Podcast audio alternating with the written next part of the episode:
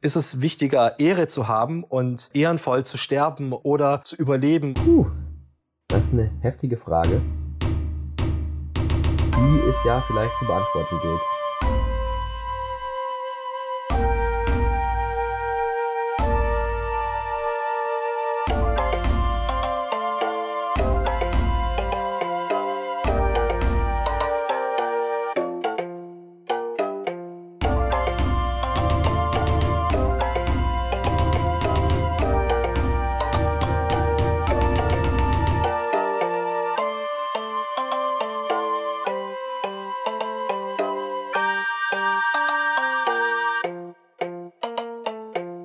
Da sind wir wieder bei Im Auge des Betrachters. Dem Podcast für alle Spielerinnen und Spieler, die es etwas gemütlicher angehen. Denn wir sind nicht immer top aktuell. Dafür werden wir die relevantesten Spiele der letzten Jahre und Jahrzehnte im Laufe der Zeit höchstwahrscheinlich alle tiefgehend besprochen haben. Mein Name ist Jonas. Und ich bin Nils. Wir sind heute beim zweiten Teil unseres Podcasts über das fantastische Spiel Ghost of Tsushima. Also, obwohl nicht alles perfekt ist, würde ich trotzdem sagen, dass es fantastisch ist und ich glaube, da sind wir beide uns auch einig. Wir haben ja schon sehr viel darüber geredet in unserem letzten Podcast. Wir waren dabei sehr technisch und deswegen soll es diesmal ein bisschen in eine andere Richtung gehen. Und zwar über die Immersion im Spiel und über die Geschichte. Und da können wir dann unsere Japanologen-Muskeln auch noch mal ein bisschen zucken lassen, würde ich sagen.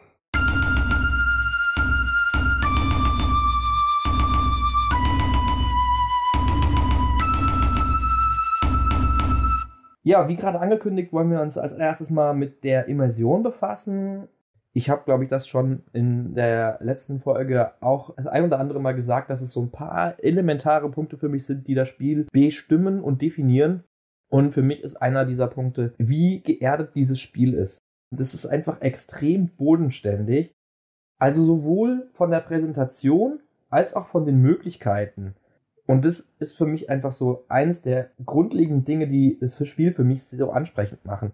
Du hast also einerseits ähm, nicht irgendwie so over the top Bayonetta, weiß ich nicht was, ähm, Kram oder die mega krassesten Kamerafahrten und weiß ich nicht was. Wir haben darüber geredet. So der visuelle Einfluss war Kurosawa und der mochte, wie gesagt, gerne Bewegung im Bild, aber Bewegung im Bild heißt halt nicht Bewegung der Kamera. Mhm. Tatsächlich würde ich eher dazu tendieren, dass die Kamera relativ ruhig war bei Kurosawa und zum anderen ist es eben auch, und auch da kann man wieder das Gegenbeispiel Bayonetta nehmen, wobei da fallen mir tausend Sachen ein, Azuras Wrath und wie sie nicht alle heißen. Mhm. Ähm, was ich sagen möchte ist, wir sind eben keine Götterfiguren oder die gespielten Charaktere sind keine Götterfiguren oder sonstiges. Es gibt eigentlich nichts ähm, Übernatürliches in dem Sinne. Und das fand ich einfach mega attraktiv an dem Spiel. Mhm. Und das hat eben auch genau diese Immersion gefördert, dass du gedacht hast, ja, ich kann mir vorstellen, dass ich mich in dieser Welt bewege. Und ich werde nicht durch irgendwie einen fliegenden Drachen ähm, rausgerissen. Ich werde nicht daraus rausgerissen, dass irgendwie mein Waffenschlag ähm, violett blitzt oder meine Klinge leuchtet oder weiß ich nicht was. Ich finde, deine Beispiele sind ein bisschen krass gewählt, weil das ja alles schon sehr anime-artig ist. Ich hätte da jetzt eher sowas wie zum Beispiel Tenchu genommen oder äh, Ninja Gaiden, wobei die ja auch natürlich sehr übertrieben sind, oder Onimusha. Die versuchen auch so einen gewissen Realismus darzustellen, aber schaffen das nicht, weil sie immer noch überzogen sind und das ist eben Ghost of Tsushima nicht. Und das finde ich auch sehr, sehr toll. Also das hat mir auch gut gefallen und dass es auch durchgezogen wird bis zum Ende. Natürlich bist du irgendwann der überkrasse Supertyp, der irgendwie alles Mögliche machen kann, aber es hat trotzdem immer noch so einen Kern des Realismus, wie eben halt auch Kurosawa-Filme, dass äh, natürlich sieben Samurai und ein kleines Dorf jetzt natürlich nicht die besten, äh, also halt wie sie halt trotzdem die Banditen zurückschlagen, ist einfach noch geerdet und wirkt nicht überzogen. Und man hat eben auch dieses Gefühl von ein guter Samurai-Krieger ist so viel wert wie 100 nicht ausgebildete Krieger. Mhm.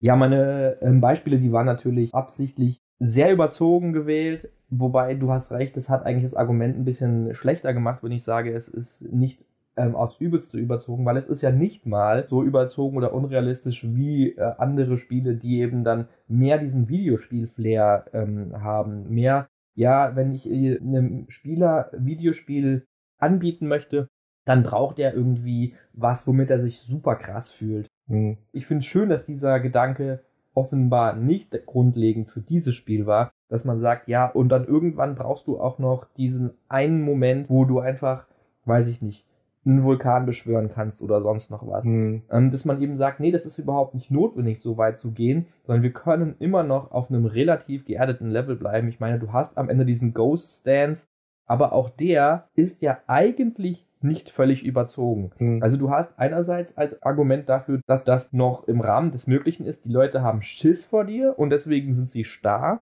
und verhalten sich eben nicht so, oh, ich pariere sofort. Und das andere ist, das haben wir ja auch schon angesprochen, Schwertkampf, egal wo auf der Welt, war niemals so, wie Hollywood das gerne inszeniert mit Schlagabgleich und Schlagaustausch sondergleichen, sondern es gab wenige Schläge und dann war das Duell vorbei. Absolut. Und ich finde, darauf hätten sie noch mehr eingehen können, finde ich persönlich, weil die Gegner gegen Ende werden schon ein bisschen zu Bullet Sponges sozusagen. Aber an sich kommt das schon gut rüber einfach. Also besser als bei Spielen, wo die Gegner wirklich Bullet Sponges sind, wo man 30 Mal draufhacken muss, bis sie irgendwie kaputt gehen. Ja, das stimmt. Ich habe ja schon gesagt, dass ich finde, dass das nicht so ausgeprägt ist. Und ich bin genug reingesogen in das Spiel, um zu sagen, ja, das ist okay, dass die Gegner natürlich am Ende ein bisschen mehr aushalten.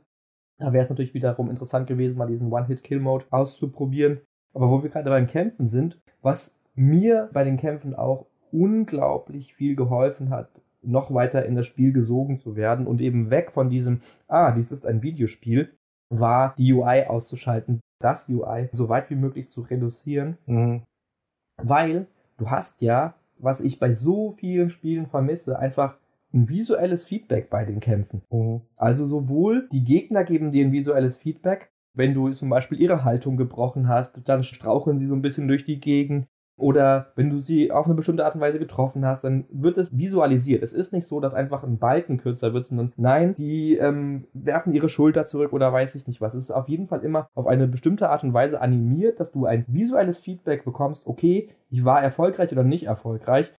Und genauso, auch wenn du getroffen wirst oder noch viel mehr, wenn du erfolgreich parierst oder ausweichst, wird es einfach innerhalb der Kamera, sag ich mal, dargestellt, und du brauchst nicht irgendwie eine Zahl, die hochtickt oder weiß ich nicht was.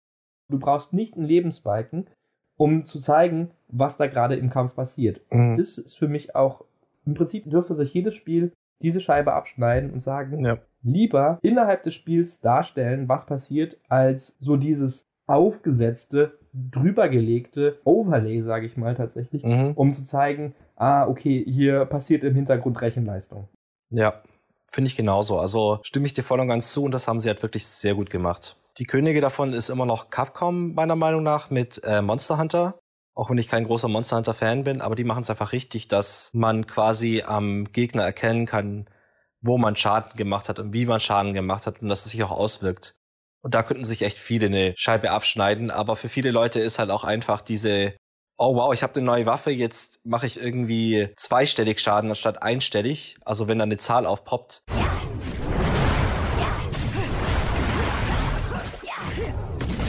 Geil, das triggert mich, ja. dass viele Leute das doch irgendwie haben wollen. Aber dass gerade das Spiel sich da dagegen entschieden hat, finde ich sehr gut und hilft auch sehr viel zur Immersion. ja, ich habe mir dieses Visualisieren, wie es bei Monster Hunter ist, tatsächlich auch extrem bei Shadow of the Colossus gewünscht. Mhm. Absolut. Das hätte dem Ganzen so viel mehr Pathos und Emotion gegeben. Ähm, genauso wie ich eigentlich mittlerweile der Meinung bin, macht das doch bitte auch bei FromSoft, dass ihr nicht jedes Mal, wenn der Bosskampf losgeht, als allererstes den Balken da habt. Ich weiß natürlich nicht, ob die bei FromSoft sich so denken, haha, wir nutzen den Effekt der letzten 5%, bei denen die äh, Spieler immer übermütig werden und machen das zu einem Feature, weil die Leute dann länger in unserem Spiel sitzen und draufgehen oder ob die diesen Grund tatsächlich nicht haben und sie eigentlich eher darauf verzichten sollten und sagen, hey, wir machen das, der Typ hinkt oder was auch immer, äh, um zu zeigen, jetzt ist es bald soweit. Ja, das wäre natürlich der Hammer. Aber ich glaube auch, dass das schon ein bisschen mit drin steckt. Also gerade ich bin da ja auch nicht gefeit davon. Wenn der Boss wirklich nur noch einen Schlag braucht, dann werde ich halt auch gierig und gehe dabei drauf. Mhm. Das gehört auch zum Design dazu, glaube ich. Ich glaube es tatsächlich auch. Es wäre aber sicherlich noch mal ein ganz anderes Spielgefühl, wenn es eben nicht so wäre. Mhm. Ich würde mal äh, weitermachen.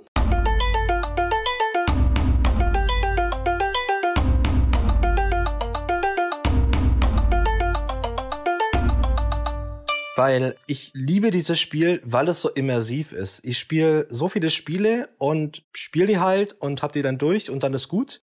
Aber was dieses Spiel so besonders macht, finde ich, sind so diese kleinen Details. Ah ja, da sprichst du was an. Wie zum Beispiel, dass man sich verbeugen kann hm. und dass die Leute dann auf einen reagieren. Dass man sich zum Beispiel, wenn jemand Totes auf dem Boden liegt, dass man sich darüber verbeugt und Jin spricht ein kleines Gebet oder sagt etwas darüber. Auch so eine Kleinigkeit wie zum Beispiel, dass man nach dem Kampf einfach das Schwert wieder zurückstecken kann. All solche Kleinigkeiten, die quasi nichts groß Gameplay-mäßiges an sich haben, aber trotzdem dich mit dieser Welt interagieren lassen, fand ich so großartig. Ich habe mich einfach immer, wenn ich in einen neuen Ort gekommen bin, habe ich mich erstmal vor Leuten verbeugt. Und nachdem der Kampf fertig war, habe ich mein Schwert zurückgesteckt. Und es ist tatsächlich nur noch mal kurz anzusprechen, was, was mir in Elden Ring fehlt. Das hätte ich nämlich auch total gerne. Weil es so ein super zufriedenes Gefühl ist, nach einem guten Kampf das Schwert zurückzustecken. Oder auch solche, solche Sachen wie zum Beispiel, da sind wir wieder bei der UI, dass man im Köcher sieht, wie viele Pfeile man noch hat. Ja. Einfach solche Kleinigkeiten machen total viel aus. Du sprichst mir aus der Seele. Ich finde es so genial, dass du das auch genauso empfindest. Weil, obwohl das Spiel an sich vom Game Design her wenig Rollenspieltechniken hat, hat es mich einfach ultramäßig zum Rollenspielen animiert. Also ich wollte mich einfach wie ein Samurai benehmen. Ich wollte den Samurai ausspielen. Und genau wie du das gerade gesagt hast, wenn ich in einen Ort reingekommen bin, dann habe ich mich verbeugt. Die Leute haben sich ja auch verbeugt. Und ich gehe doch nicht an den Leuten vorbei wie so ein arroganter Sack, die sich vor mir verbeugen und verbeuge mich nicht auch, weil eine Verbeugung, das muss man natürlich jetzt auch sagen, in diesem japanischen Kontext, ist ja nicht irgendwie, ich bin dein Diener oder ich entschuldige mich oder sowas. Das ist ja einfach nur das Handschütteln in dem Falle, mhm. wenn man jemanden begrüßt zumindest. Du kannst sie für unterschiedliche Sachen einsetzen, wie du gerade gesagt hast, auch, auch einfach ein Zeichen des Respekts gegenüber einem gefallenen Gegner. Und ich finde es einfach amüsant, dass es dir einfach genauso geht. Und ich möchte echt gerne wissen, wie viele Spieler darum herumgekommen sind, das nicht auch auszuleben. Diese Möglichkeiten zu nutzen, diese winzig kleinen Möglichkeiten, um nur dieses Rollenspiel auszuleben. Ich habe zum Beispiel auch was ganz häufig gemacht, dass ich mich standesgemäß der Situation umgezogen habe. Und das ist auch was, da kommen wir später noch zu, was mir etwas für die Ausrüstung, die man zur Verfügung hatte, bedeutet hat. Das war für mich tatsächlich auch in der Hinsicht total wichtig für mich, die richtige Ausrüstung zu haben. Ich habe zum Beispiel ganz viel, wenn ich so äh, unter Menschen war, die Tadayori-Rüstung angezogen, obwohl ich eigentlich nicht so viel mit dem Bogen gekämpft habe, weil die so eine offizielle Rüstung ist. Man hat diese offizielle Haube, die auch zum Beispiel Shinto-Priester haben und sowas das war sowas, wo ich einfach wirklich ausgelebt habe. Oder wenn ich irgendwie vor so einer Schlacht war und der Onkel Shimoda auch dabei war und der in seiner offiziellen Rüstung da stand, dann habe ich mir die Gosaku-Rüstung angezogen, damit ich auch äh, wie so ein prächtiger Samurai da stehe, mit mhm. meinem vollen Equipment, wie so ein General einfach, weil das war in dem Moment die Rolle, die ich ausgefüllt habe. Ich war der General, ich habe einen Schlachtplan gemacht und sowas, also habe ich mich auch so angezogen. Und das war überhaupt nicht wichtig. Du hättest es nackt machen können oder wie auch immer. Fudoshi heißt, glaube ich, diese Unterhose, die man da ähm, auch bekommen kann. Mhm. Hättest du machen können, wäre albern gewesen, war für mich überhaupt nicht passend. Ich habe wirklich immer versucht, mich da passend anzuziehen. Und das finde ich auch irgendwo absurd, dass dieses Spiel, was dir da nichts bietet in der Hinsicht, dir die Möglichkeiten gibt und mir diese Zufriedenheit, dass ich irgendwie mich passend der Situation gemäß ankleiden und verhalten konnte. Absolut, das ist total wahr. Ich habe tatsächlich die Klamotten nicht so oft gewechselt. Aber gerade bei Duellen habe ich mich dann schon immer richtig angezogen und ich habe auch immer quasi schon das auch passend gemacht, weil das hat sich schon so gehört einfach. Ja. Oh, ich liebe es. Auch sowas ganz Kleines, wie zum Beispiel, nachdem man von einem Fuchs den Schrein gezeigt bekommen hat, dass man die da manchmal streicheln kann. Mhm. Das sind einfach so Kleinigkeiten, die liebe ich und die sollte es viel mehr geben. Ja. Das ist so dieses Polishing, was vielen anderen Spielen fehlt so gut sie auch sind, aber das sind so Kleinigkeiten, die eben richtig immersiv waren. Und das hatte ich schon lange nicht mehr ja. bei Spielen. Und das hat das einfach richtig, richtig gut gemacht. Auch gerade das Schwert zurückstecken. Als Fan von Samurai-Filmen und sowas ist es halt einfach wunderschön, wenn er das Schwert säubert, indem er es durch seine Armbeuge durchzieht oder das Blut zur Seite spritzen lässt, um dann sein Schwert zurückzupacken. Ja. Oh, ich liebe es einfach. Ich liebe, liebe, liebe es. Ja, also ich habe mich echt super gern in dieser Welt aufgehalten. Das habe ich ja auch ganz zu Anfang schon gesagt, dass mir das einfach mega zugesagt hat, dass ich immer in dieser Welt sein wollte, so dass, dass das so das Ausschlaggebende oder die positive Seite des ganzen Spiels für mich war. Es gab ganz oft so Statuen oder, oder winzig kleine Schreine oder sowas am Wegesrand. Und ich habe mich da auch immer schön vor verbeugt. Und manchmal kamen dann sogar so Tiere angehopst und sowas. Es waren einfach so, dieses Tier, mit den Tieren fand ich sogar ein unnötiges Gimmick, aber einfach so ein respektvoller Umgang mit dieser Welt. Mhm. Und wenn du dich in diese Figur hineinversetzt, deren Zuhause das ist, dass da gerade einfach dem Untergang geweiht ist, finde ich das auch einfach so angemessen. Also das, das waren so Möglichkeiten, die dir gegeben haben, die du nur für dich selbst gemacht hast und die mir einfach eine unglaubliche Zufriedenheit gegeben haben. Sehe ich genauso. Das war mh, hm, fantastisch. Also als, als Fan von Samurai und sowas war das einfach ein wahr gewordener Traum. Und untermalt wird das Ganze ja auch zusätzlich noch ähm, neben dem, dieser visuellen Ästhetik und den Möglichkeiten, finde ich, dass die Stimmung auch musikalisch extrem gut aufgegriffen wird. Mhm. Du hast manchmal so einsetzende Musik, die meistens recht seicht anfängt und dann kommt sie, wenn du an bestimmte Punkte auf der Welt kommst. Und das ist einfach erstens eine wunderschöne Musik, zweitens natürlich auch eine sehr schön Japan japanisch anmutende Musik. Und ich finde, es ergänzt sich halt einfach perfekt mit dem Schauspiel, was dir geboten wird. Mhm. Und die Stimmung wird halt einfach dadurch noch verstärkt. Ich finde auch das, die haben die Musik jetzt nicht übertrieben eingesetzt, aber einfach so dezent und, und einfach sehr passend und einem dadurch noch mehr auf einer emotionalen Ebene in das Geschehen reingebracht. Ja. Das ist halt auch sehr gut, dass es so dynamische Musik ist, also dass sie die sich, auch, sich auch anpasst. Mhm. Dass du quasi so durch die Gegend reitest und erstmal ist es so ganz ruhig und dann kommst du auf den Gegner zu und dann zieht es plötzlich an. Ja. ja. Und wenn der Kampf losgeht, dann treibt es richtig. Das ist ah, fantastisch. Ja, und ansonsten natürlich ein Punkt, den wir schon vielmals und zwar von unterschiedlichen ähm, Blickwinkeln beleuchtet haben, ist natürlich wieder der Wind. Dazu muss ich nochmal vertiefen, dass diese Funktion des Windes natürlich auch etwas war, was einfach die Immersion immens gesteigert hat. Weil anstatt einer Minimap mit einem GPS wirst du halt einfach mit etwas Zeitgemäßem belohnt. Da übrigens haben wir dann ausnahmsweise mal in meinen Augen ein übernatürliches Element, weil ich habe das so verstanden, dass der eigene Vater, also Jins Vater, den Wind verkörpern soll oder der Wind den Vater verkörpern, der ihn durch die ähm, Welt leitet. Mhm, wie bist du denn darauf gekommen? Ich glaube, es ist tatsächlich so, wenn du in die Welt entlassen wirst, dann sagt er, Vater, zeig mir den Weg oder sowas und dann kommt der Wind das erste Mal. Ah, okay. Ja, daran erinnere ich mich gerade nicht mehr. Ich kann mich täuschen, aber ich glaube, das wird sogar schon in der Szene angedeutet, wo man sich am Anfang fragt, heißt es Ghost of Tsushima, weil er schon tot ist. Weil du kommst aus der Intro-Sequenz mit Pfeilen und einem Schwert im Rücken und stehst dann von dem Wind aufgeweckt auf. Und ich kann lügen, aber ich habe irgendwie so im Hinterkopf, dass da schon angedeutet wird, dass das was mit dem Vater zu tun hat. Das könnte sein, daran erinnere ich mich gerade tatsächlich nicht mehr so. Ich fand das eine ganz interessante, also der Wind spielt ja auch eine Rolle im Ganzen, weil ja dann der Kamikaze, der göttliche Wind kam mhm. und die weggefegt hat sozusagen. Und ich habe das auch eher so als Kamikaze, also als göttlicher Wind gesehen, der Jin in seinem Vorgehen leitet. Ja, ja. Ja, es ist vor allen Dingen schön, wenn man das natürlich wieder auf wirklich die Kami bezieht, weil man tendiert natürlich in der westlichen Welt stark dazu, irgendwie eine göttliche Allmacht zu sehen, wenn man von Gott redet oder von Göttern. Aber wenn du dir halt überlegst, dass die Kami ja eigentlich so kleine Geister sein sollen, die alles beseelen, vielleicht sogar vergleichbar oder sicherlich eine große Inspiration für George Lucas Macht in Star Wars, dann ist es wieder viel, noch, noch viel sympathischer. Dann hat das irgendwie so einen Mononoke-Touch, finde ich. Mhm. Dass eben der Wind nicht von einer Person, sondern einfach so von der Welt als Gesamtes dir an die Hand gegeben wird, finde ich auch ganz nett, tatsächlich von der Vorstellung. Ja, eben auch, dass quasi Jin den Wind lesen kann, weil er dort zu Hause ist und auch so im Einklang ist. Mhm. Und vielleicht für viele andere, also gerade für die Mongolen, die das vielleicht komplett ignorieren, weil das ist halt der Wind. Das fand ich schon ganz cool gemacht, muss ich sagen.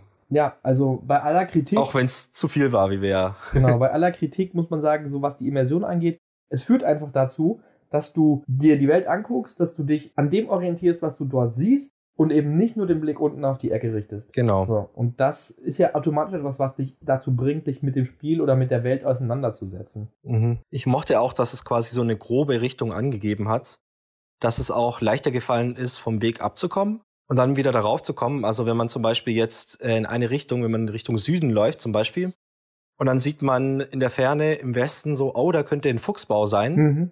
Dann läuft man dahin und danach wird man wieder Richtung Süden ge gelenkt. Das fand ich auch sehr gut. Also auch freier als jetzt zum Beispiel eine GPS-Karte als Gegenstück. Mhm. Dass es sich halt dann abhängig von deiner Position anpasst, auf jeden Fall. Genau.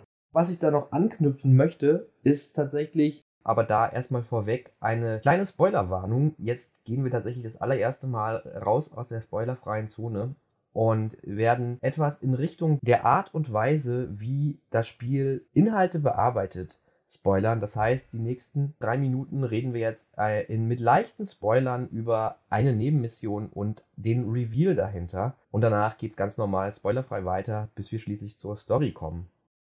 Wo wir jetzt gerade so bei diesen eher mystischen Elementen sind, fand ich eigentlich, dass es halt eine starke Entmystifizierung gab. Dass eben dieser Aberglaube, der auch dort zu der Zeit und sicherlich auch bei einigen Leuten heutzutage noch weit verbreitet war, dass der in vielen Momenten eben mit so einer Entmystifizierung entkräftet wurde. Und das wiederum ist auch was, wo ich dann mich viel mehr auf die Welt einlassen kann, wenn ich sage, ah, es ist total geerdet. Wir haben hier, also beispielsweise gab es eine Nebenmission, ähm, wo man in, nachts in einem Wald äh, herausfinden sollte, ob dort Geister man sollte, glaube ich, sogar die Geister besiegen, weil die Geister. Ein rachsüchtiger Samurai schlachtet nachts äh, Leute im Wald ab. Genau. Und die Mission endet dann letztlich so, dass du merkst, ah, es hat hier nichts mit einem, dem Geist eines rachsüchtigen verstorbenen Samurai auf sich, sondern es gibt halt einfach einen realistischen Grund, der nicht nur etwas ist, was wirklich passieren kann, ohne dass du dafür super, äh, Übernatürliches brauchst, sondern auch noch sehr gut einfach dieser Situation geschuldet, in der sich die Welt gerade befindet und absolut nachvollziehbar ist. Und das gab es an mehreren Stellen, mhm. dass du immer wieder so dieses, erstmal wurde dir von der Welt und den Menschen, die sich darin befinden, suggeriert, hier ist was Übernatürliches am Werk und am Ende hat es sich dann doch mit einem realistischen, einer realistischen Grundlage entpuppt. Das war halt ein weiterer Punkt, der dazu geführt hat, dass man sich richtig schön in diese Welt einfühlen konnte. Mhm. Darauf können wir nachher gerne noch mehr, mehr eingehen, weil ich das auch sehr interessant finde im Kontext von, was soll ein Samurai symbolisieren und was sollte er machen mhm. und was ist der Ghost und was bedeutet der Ghost für die Insel sozusagen. Aber da gehen wir dann später noch drauf ein. Finde ich nämlich auch super interessant. Ja. Ich möchte aber noch, bevor wir auf Story-Sachen eingehen, würde ich noch kurz ein bisschen ähm, weiter auf der Immersion rumreiten. Ja, ich habe da auch noch einiges zu, zu sagen. Und eine Sache, die mir auch super gut gefallen hat, ist, dass man quasi Quest-Aufträge oder irgendwelche Orte, wo sich viele Mongolen aufhalten, man einerseits durch einfach blindes Reiten durch die Welt finden kann hm. Aber eben auch äh, in den kleinen Orten oder in den Survivor Camps, dass dort die Leute erzählen so, hey, ich habe gehört, die Brücke ist von äh, Mongolen überrannt, ob man da vielleicht was machen kann. Oder wenn man Leute rettet, die gefangen genommen wurden, dass sie einem gerne Hinweise geben zu irgendwelchen Nebenaufgaben. Mhm. Das fand ich richtig, richtig toll. Ja, absolut. Und halt viel besser gelöst als einfach ein Fragezeichen über den Kopf. Genau das wollte ich auch unbedingt sagen. Also, wenn man sich einfach nur auf diese Welt einlässt, und wenn man auch, das, was du gerade schon angedeutet hast, wenn man so ein bisschen diesem Samurai entsprechen möchte, dann triffst du halt auf Menschen, die befreit werden können. Und wenn du jemanden befreist, hast du eigentlich in der Hälfte der Fälle noch einen Hinweis, guck dir das mal an. Und es ist eben nicht so plump, hier ist dann Nebenquest, sondern es wird einfach was genannt, es wird ein Ort gesagt. Ja, das Holzfällercamp wurde ausgeräuchert und dann weißt du das, ah, Holzfällercamp wurde ausgeräuchert. Du weißt aber vielleicht noch gar nicht, wo das Holzfällercamp ist und das ist auch nicht als Quest formuliert, das ist einfach nur so, was dir halt auch jemand sagen könnte, so, ich bin geflohen, weil das Holzfällercamp ausgeräuchert wurde. Das würde vielleicht in einem anderen Spiel einfach so, ah, wir müssen dem NPC einen Hintergrund geben. Und hier ist es was, was du wirklich in der Welt erleben und nachvollziehen kannst. Mhm. Also wenn man sich einfach auf die Welt einlässt, dann braucht man, das habe ich ja schon mal gesagt, man braucht das Menü nicht. Du musst nicht gucken, was sind denn jetzt meine nächsten Quests, sondern mhm. du kannst einfach darauf hören, was die Leute sagen. Du kannst im Vorbeigehen lauschen und kriegst vielleicht irgendwie so ein Gespräch, ein ganz oder ein ziemlich authentisches Gespräch zwischen zwei Leuten mit. Und das ist dann schon wieder ein Hinweis auf irgendeinen Nebenquest. So. Mhm. Das finde ich wirklich gut. Ja. Man bekommt einfach eigentlich alles bis auf das Kampftutorial innerhalb der Welt erklärt. Man muss einfach nur sich auf diese Welt einlassen. Sogar beim Kampftutorial kann man diskutieren, ob das nicht auch eigentlich innerhalb der Welt passiert. Weil auch das ist nicht so, ja, drücke jetzt A und B, sondern das wird auch auf eine Art und Weise präsentiert, wo du sagen kannst, ja, natürlich muss es diese Situation ja gegeben haben, wie Jin kämpfen gelernt hat. Ja, das fand ich nämlich auch ganz toll gemacht. Also, dass du quasi, du hast ja erstmal diese Startsequenz, wo du rumläufst und einfach alle abschlachtest, aber dann, dass es übergeht in die Erinnerung von Jin, wie er mit seinem Onkel trainiert und dass dir da so die Basics beigebracht werden. Fantastisch, einfach richtig, richtig gut gemacht. Ja. Ach. Und was wieder zu diesen Details passt ist einfach so die kleine Nebensache, dass Jin regelmäßig schläft. Es finde ich fordert immens die Immersion und an dem Spiel ist es auch noch auf eine Art und Weise gelöst, dass es dich nicht nervt, weil es gibt ja genug Rollenspiele, bei denen musst du schlafen, um dich zu erholen und sowas. Mhm. Und dann denkst du immer, oh, jetzt muss ich schon wieder schlafen. Und dann sagst du hier äh, bis morgens, bis abends oder sowas. So war das ja früher immer bei Gothic oder weiß ich nicht, was alles für Konsorten. Dass du dann immer wirklich schlafen musstest, um dich auszuruhen, um ähm, dich zu regenerieren. Und es war einfach was, was deinen Spielfluss unterbrochen hast. Und hier hast du entweder die Möglichkeit, dass du halt so eine gewisse Omission, ich weiß nicht, wie heißt es auf Deutsch, auslassen hast, wo du halt weißt, okay, es ist Zeit vergangen, aber ich brauche die dem Zuschauer nicht präsentieren. Mhm. Und auch dort wird dann gesagt, okay, offensichtlich wurde dazwischen mal geschlafen, so am nächsten Morgen wird es eine Schlacht geben oder einen Kampf geben, da wurde geschlafen. Aber es wird dir auch einfach ganz explizit in Cutscenes gezeigt, und unter anderem, aber da möchte ich jetzt nicht zu viel vorweggreifen, denn das kommt bei Charakteren in den schönsten Cutscenes, die das Spiel zu bieten hat.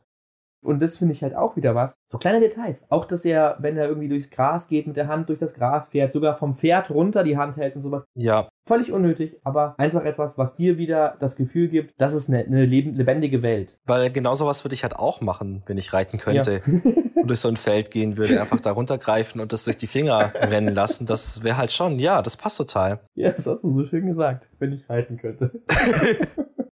so eine Kleinigkeit, die ich echt ganz nett fand und auch sehr passend, war, dass es keine richtige Währung in dem Spiel gibt. Also kein Geld, also keine Rio oder sowas, sondern Vorräte. Weil Geld ist nicht wirklich viel wert in so einer Mappo-artigen Situation, wo die Welt untergehen zu scheint, wo man immer Angst um sein Leben hat, sondern eben Nahrungsmittel und andere Ressourcen sind wichtig.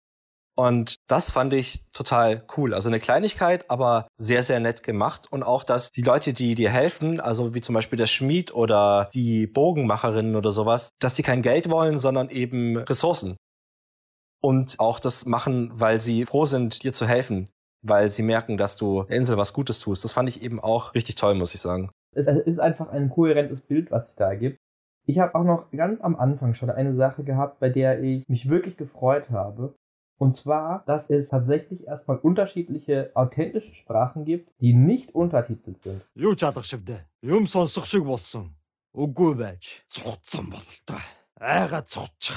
Also du verstehst das, was Jin versteht, was die Figur, die du repräsent oder die dich repräsentiert, versteht. Das verstehst du. Darüber hinaus verstehst du es nicht.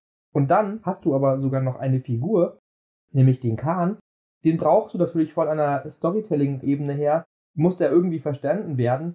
Man kann natürlich auch sagen, okay, der kann auch grunzen und du verstehst einfach nur durch das Gesicht und Mimik und sowas, was der will. Oder du musst die Sprache nicht verstehen. Man kann, Wally hat es bewiesen, auch ohne Sprache wunderbar Geschichten erzählen. Aber sie haben diese Figur, den Khan, eingeführt, bei dem sie auch noch eine Erklärung geliefert haben. Sie haben das nicht einfach nur hingestellt und gesagt, so, das ist der Antagonist, den muss der Spieler verstehen, damit er die Story versteht. Nein, sie haben erklärt, warum kann denn der Khan, der eigentlich Mongole ist, japanisch hat absolut mein Herz erwärmt. Zumal ja auch tatsächlich überliefert ist, dass die Khans ziemlich viele Sprachen sprechen konnten. Mhm. Also es ist einfach gut recherchiert, es ist authentisch, realistisch und es ist eben auch was, wo wieder auf jeden Fall eine Erklärung dafür gegeben wird, warum etwas so ist und du kannst sie absolut hinnehmen. Ja. Das war direkt zu Anfang, wo ich gedacht habe, okay, der spricht ein bisschen zuflüssig Japanisch vielleicht, aber das kann ich wiederum verschmerzen. Jemand, der kein Japanisch versteht, was sicherlich ein Großteil der Spieler, die dieses Spiel gespielt haben, ähm, nicht tut, dem wird es überhaupt nicht auffallen. Wenn das überhaupt in der japanischen Sprachausgabe äh, spielt, ist wieder die andere Frage. Mhm. Aber das hat mich wieder wirklich, wirklich richtig gefreut und bewegt, ja. dass die das erstens machen und dass sie dann zweitens auch noch eine Erklärung für die Person, die trotzdem Japanisch spricht, hat, die absolut realistisch ist. Finde ich absolut Richtig, also das hat mir auch total gut gefallen und auch, dass die Gegner einfach Mongolisch sprechen. Ja. Und man sie nicht richtig versteht, sondern einfach nur immer halt diese strange Sätze von sich geben. Fand ich super. Und dass es eben dann auch diese ähm, Anführer gab, ein paar, die dann tatsächlich auch Japanisch konnten, weil sie sind gekommen, um das Land zu übernehmen und nicht einfach nur rüber zu rennen und das kaputt zu machen. Das fand ich auch richtig, richtig toll. Ja, vor allen Dingen, ich meine mich zu erinnern, dass es da so ein oder vielleicht sogar mehrere gab, der nicht flüssig Japanisch gesprochen hat. Mhm. Das ist ja wieder auch so eine Nuance, die ist eigentlich unnötig, aber auch wieder was, das kaufst du denen dann ab. Ja. Ich habe es ja schon angesprochen, dass ich außerdem auch ähm, dieses Kampfsystem sehr realistisch und geerdet finde.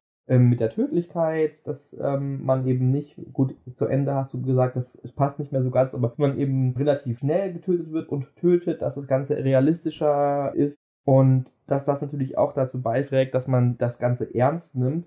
Da wiederum, finde ich, gibt es einen ganz coolen Meta-Effekt, den diese Ghost-Waffen bieten. Mhm. Weil ich fand immer diese Ghost-Waffen so billige Tricks, das habe ich ja schon gesagt, dass ich mich selbst angewidert habe, dass ich nicht stolz war, darauf diese Waffen einzusetzen, weil es auch keine große Befriedigung gab. Also das von der spielerischen oder Gameplay-Seite. Ähm, Aber ich finde, auf so einer Meta-Ebene fühlt man sich damit auch wieder richtig gut in Jin ein, weil man so ein bisschen diesen Verfall des Samurai damit aufnimmt und so sagt, so, also mir ging das zumindest so, ich wollte halt lieber der Samurai sein und nicht der Assassin.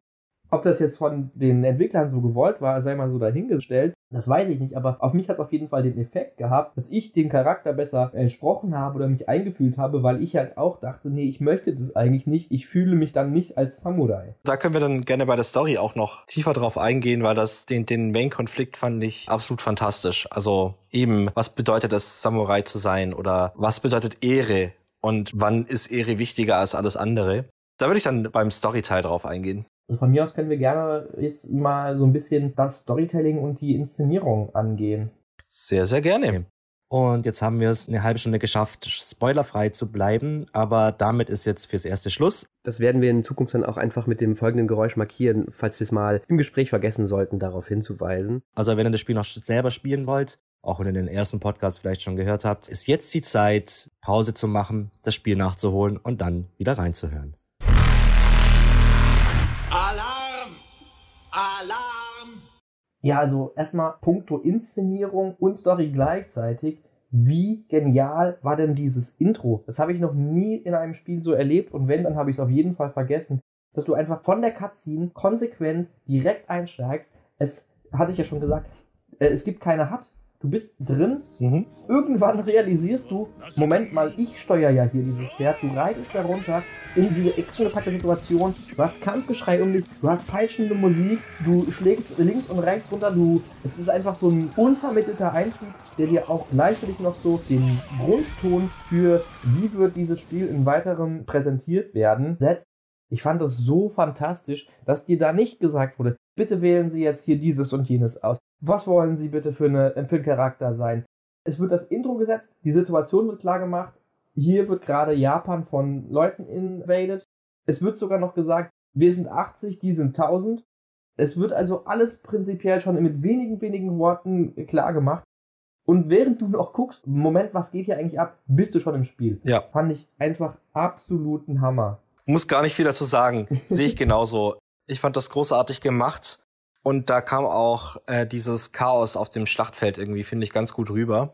Dass da äh, vor allem gegen später, wenn man nochmal über das Schlachtfeld drüber läuft, um den Horror nochmal zu betrachten. Ja, super. Einfach super. Ich fand es auch insgesamt sehr vielfältig. Also du hast halt inhaltlich auf der einen Seite und inszenatorisch auf der anderen Seite, obwohl sich das Gameplay nicht so sehr abwechselt, hast du halt trotzdem von den Sachen, die gezeigt werden, doch eine relativ große Abwechslung. Also es gibt einfach eine Vielfalt von Missionstypen, sage ich mal. Vor allen Dingen, wenn man halt die Nebenmissionen mit reinnimmt. Und ich habe mich da relativ stark an The Witcher 3 erinnert gefühlt und gar nicht so sehr an das immer so, so gern genannte Vorbild Assassin's Creed. Mhm. Weil bei Assassin's Creed, ich weiß nicht, was sind da überhaupt Nebenmissionen. Ich, ich kann das nicht großartig unterscheiden. Ich glaube, die Nebenmissionen sind Fetch-Quests, Sondergleichen und sowas, ne? Ja, es, es gibt sie, aber ich würde es nicht überleben, wenn mir jemand eine Waffe an den Kopf hält und sagt, nenn mir eine Mission, die dir im Gedächtnis geblieben ist. Ja. Ja, und hier hast du halt einfach Dinge, die da inhaltlich wirklich schön aufgegriffen werden und die sich auch einfach über eine gewisse Zeit weiterentwickeln, mhm. wie es eben bei The Witcher 3 wirklich auf eine sehr, sehr gute Art und Weise gemacht wurde.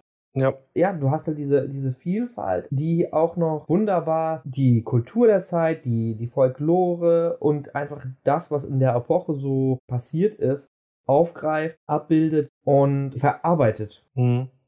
Zu den Sidequests. Ich fand das auch schön. Natürlich ist es jetzt nicht untypisch, dass es halt volle Geschichten sind. Aber oftmals ist es ja wirklich so, oh nein, auf meinem Feld sind irgendwie Wildschweine, besiege fünf von ihnen und komm zurück. Ja. Und hier waren das einfach richtige volle Geschichten mit quasi namenlosen Charakteren, mhm. oftmals, aber trotzdem einer richtigen Geschichte, wie zum Beispiel Hilfe, ich wurde ausgeraubt, man hat mir mein Essen geklaut. Das ist, sind die Banditen, die einfach die Straße weiter vorne sind. Dann gehst du dahin, bringst die Banditen um, aber findest dabei heraus, dass die der Frau, die in dem verlassenen Haus war, gar nichts gemacht haben und sie einfach nur auf die Nahrung scharf war und gesagt hat, die blöden Banditen, die haben sich verdient zu leben. Mhm. Warum haben die Essen und ich nicht? Also einfach so kleine Geschichten, die die Welt lebendiger machen und auch die Verzweiflung der Welt besser rüberbringt. Und das hat eben finde ich The Witcher auch sehr gut gemacht, dass kleine Sidequests sich einfach richtig lebendig angefühlt haben und richtige kleine Abenteuer waren. Bei The Witcher noch mehr, finde ich, als bei Ghost of Tsushima, mhm. aber Ghost of Tsushima hat da wie so eine Anthology-Serie, die im alten Japan spielt, Feeling. Also wie so ein keine Ahnung, wie Samurai Champloo zum Beispiel mit so kleinen Monster of the Week oder halt einzelnen Episoden, wo halt eine Geschichte erzählt wird. Schöner Vergleich. Finde ich, haben die richtig gut gemacht. Also Witcher 3 hat es auf jeden Fall noch besser gemacht, aber vor allen Dingen, ja, es belebt halt die Welt, ne? Mhm. Es gibt der Welt eine Tiefe und auch hier finde ich auch, die Welt wird dadurch lebendiger, die Welt wird greifbarer und vor allen Dingen haben sie da halt auch einfach richtig gut, vor allen Dingen halt mit den Nebenmissionen aufgegriffen, in welcher Situation befindet sich denn die Welt gerade? In welcher Situation befinden sich die Leute? Die Missionen, die sind in dieser Welt gefestigt und bauen darauf auf, was da passiert ist. Es ist nicht einfach so, ja, ich bin ein Bauer und deswegen habe ich ein Feld und ich muss meine Rüben ernten, sondern ich bin ein Bauer und mein Feld ist abgebrannt. Und was passiert daraus? Was für eine Geschichte spinnt sich aus dieser Situation? Mhm. Also ich fand inhaltlich haben die Missionen, sowohl die Hauptmissionen als auch die Nebenmissionen, einfach total mein Interesse geweckt. Ich fand die spannend präsentiert, spannend inszeniert. Mhm. Ich wollte wissen, wie diese Geschichten ausgehen. Aber ich fand die Präsentation so ein bisschen holprig. Mhm. Also was ich besonders gewöhnungsbedürftig fand, was vor allen Dingen in den Hauptmissionen der Fall war, waren diese ständigen Schwarzblenden. Aha. Das wiederum fand ich auch der Immersion einfach widerläufig. Dass die halt einfach mit einer Schwarzblende, dann denkst du nicht mehr irgendwie, okay, das passiert mir gerade, sondern dann ist es wieder, ich bin distanziert und gucke auf eine Mattscheibe. Ja, das sollte, glaube ich, aber so ein bisschen wieder dieses Kurosawa-Feeling rüberbringen. Wo das herkommt, kann ich verstehen, aber ich fand es einfach, hat mir nicht besonders zugesagt, mhm. habe ich mich echt lang mit schwer getan mhm. ich weiß nicht, ob ich am Ende das einfach hingenommen habe oder dann auch gar nicht mehr so wahrgenommen, aber die haben mich wirklich ziemlich lang, ziemlich ähm, stark gestört. Und das andere, was ich so bei der Präsentation schwierig fand, war einfach, dass irgendwie die Animation und das Mocap teilweise schon echt schwierig war. Also fand die Gesichter waren teilweise echt komisch dann war das nicht synchron mit den Lippen. Und die Mimik war irgendwie total übertrieben und unnatürlich. Mhm. Ich habe mich gefragt, soll das irgendwie japanisches Kino persiflieren oder japanische Filme persiflieren? Weil ich weiß von Leuten im Bekanntenkreis, die japanische Filme selten gucken, dass die halt immer sagen, ja, die Japaner, die sind immer so übertrieben und, und pathetisch in ihren Filmen und ähm, die machen immer so komische Gesichtszüge. Das fällt mir zum Beispiel überhaupt nicht auf, weil ich einfach regelmäßig asiatisches Kino konsumiere. Aber dort wiederum ist es mir aufgefallen. Das heißt, eigentlich muss es ja, wenn es mir sogar auffällt, noch krasser sein. Ja, ich habe dabei nicht gedacht, wow, die Mimik ist übertrieben oder sowas. Ich fand, das war einfach dasselbe Problem, was ich zum Beispiel auch in Horizon Zero Dawn hatte, dass es einfach nicht den richtigen Polish hatte. Hm. Also es wirkte eben sehr hölzern. Die Charaktermodelle wirkten auch alle sehr gleich. Also es gab schon viele unterschiedliche, aber man hat schon manchmal Klone bemerkt irgendwie. Und das hat eben einen auch ein bisschen aus der Immersion rausgerissen. Mhm. Das verstehe ich schon, aber ich finde, das hat den Geschichten nur minimal abgetan. Nochmal kurz auf mein Samurai Champloo oder halt Anime oder wie man es auch immer nennen soll, Beispiel. Ich fand es immer toll, dass die Nebenmissionen immer mit so einer Title Card angefangen haben, wo du immer einen, einen Blick hattest auf etwas, zum Beispiel jetzt auf eine Statue oder ein Haus an einem Fluss ja. Mit so einer sehr schicken Kameraeinstellung und dann ist da der Titel der Geschichte aufgetaucht. Das fand ich ziemlich cool, muss ich sagen. Klar hat das ein bisschen aus der Immersion rausgerissen, weil es wieder so episodenhaft war, aber das hat mir persönlich gefallen. Und was mir jetzt gerade eben auch noch eingefallen ist, ist, normalerweise macht man ja Nebenquests, weil man irgendwie was dafür erwartet. Mhm. Also so, ich mache jetzt diese Nebenquest, weil da kriege ich vielleicht Legendary Loot oder wenn ich das mache, bekomme ich eine neue Waffe oder so.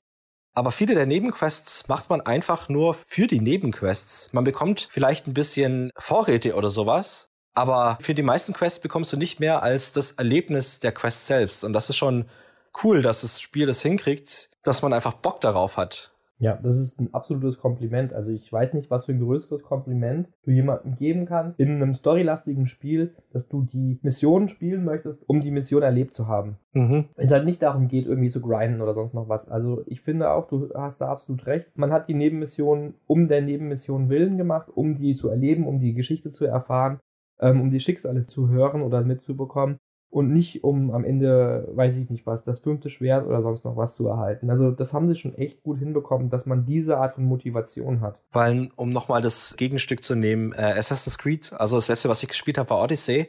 Und da gab es auch wieder Nebenmissionen. Aber die meisten habe ich nicht gemacht. Also wenn ich da schon gemerkt habe, oh, da kommt jetzt eine Nebenmission, da war ich so, ja, fuck darauf habe ich jetzt keinen Bock weil die war eh irgendwie meistens langweilig oder eben nicht sehr interessant gestaltet, also weder inszenatorisch noch in der Geschichte an sich.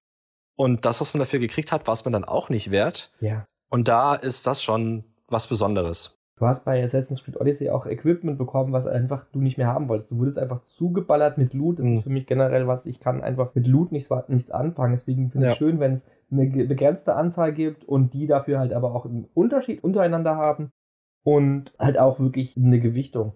Genau, das Gameplay, das war ja tatsächlich auch bei diesen Nebenmissionen in ähm, Ghost of Tsushima nicht besonders abwechslungsreich oder war nicht so, dass du auf einmal ganz äh, individuelle Mechaniken oder sowas präsentiert bekommen hast. Das ist was, was mir bei Assassin's Creed dann aufgefallen ist. Es ist halt einfach extrem repetitiv und dadurch, dass die Story dich nicht besonders heiß macht und die Belohnung dich nicht besonders heiß macht, nervt es sich halt, dass du so ein rep repetitives Gameplay hast.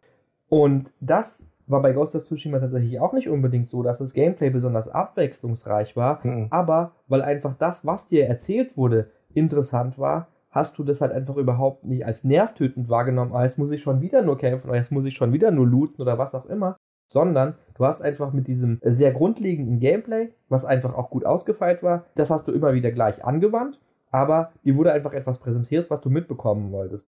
Das ist mir allemal lieber, als wenn das wie bei anderen Spielen das gerne gemacht wird, du dann für ein abwechslungsreiches Nebenquest-Portfolio unterschiedliche Mechaniken eingeführt bekommst, die du nur ein einziges Mal anwendest in einer mhm. einzigen äh, Mission, für die du dann innerhalb der Mission ein kurzes Tutorial bekommst, die du niemals vernünftig meisterst, diese äh, Mechanik, und dann wendest du sie dreimal darin ein und dann war's das. Was mir da einfällt, ist Final Fantasy VII Remake. Mhm. Da hast du dann diese Mechanik, dass du irgendwie so Dinge mit einem riesengroßen Robogreifarm bewegen kannst oder den Robogreifarm bewegen kannst. Das machst du irgendwie dreimal in drei Missionen im Spiel und dafür haben sie extra eine komplett neue Mechanik eingeführt. Wo ich mir denke, ihr hättet euch lieber was anderes überlegen können, anstatt dir eine neue Mechanik zu präsentieren, die so selten eingesetzt wird, nur damit du irgendwie ein reicheres Portfolio an Möglichkeiten hast. Finde ich dann alle Male besser, dass du einfach wissen willst, was passiert und dafür benutzen sie aber das, was sie die ganze Zeit benutzen. Voll und ganze Zustimmung. Ich bin nämlich auch gar kein Fan. Also, um nochmal auf Assassin's Creed zu kommen, das hat ja Assassin's Creed auch sehr gerne gemacht, dass es dann irgendwie so, ja, jetzt hast du deine Brotherhood und musst die da auf irgendwelche Missionen schicken und jetzt musst du einmal mit dem Boot fahren und kämpfen und das war halt echt so, ja, cool, aber macht lieber eine gescheite Sache anstatt fünf Halbgare. Sehe ich auch so mir hat auch einfach insgesamt so, um nochmal auf die Inszenierung oder, oder die Art und Weise ja der Präsentation zurückzukommen, gut gefallen, dass du das ganze Spiel bei Ghost of Tsushima in deinem eigenen Tempo erleben konntest. Es wurde dir eigentlich niemals aufgezwungen, dass du da besonders schnell agieren äh, musst und es war einfach, finde ich, sehr ruhig alles inszeniert. Mhm. Die Stimmung war halt eher ruhig. Es gab natürlich auch so actiongeladene Momente, die allerdings vor allen Dingen eben in den Hauptmissionen, wenn es dann da mal zur Sache gehen musste, aber ich fand es einfach total gut, dass du wurdest in die Welt entlassen und konntest die in deinem eigenen ähm, Tempo erleben. Und das wiederum ist für mich auch irgendwie so ein bisschen der Zwiespalt, den ich mit den Missionen habe. Mhm.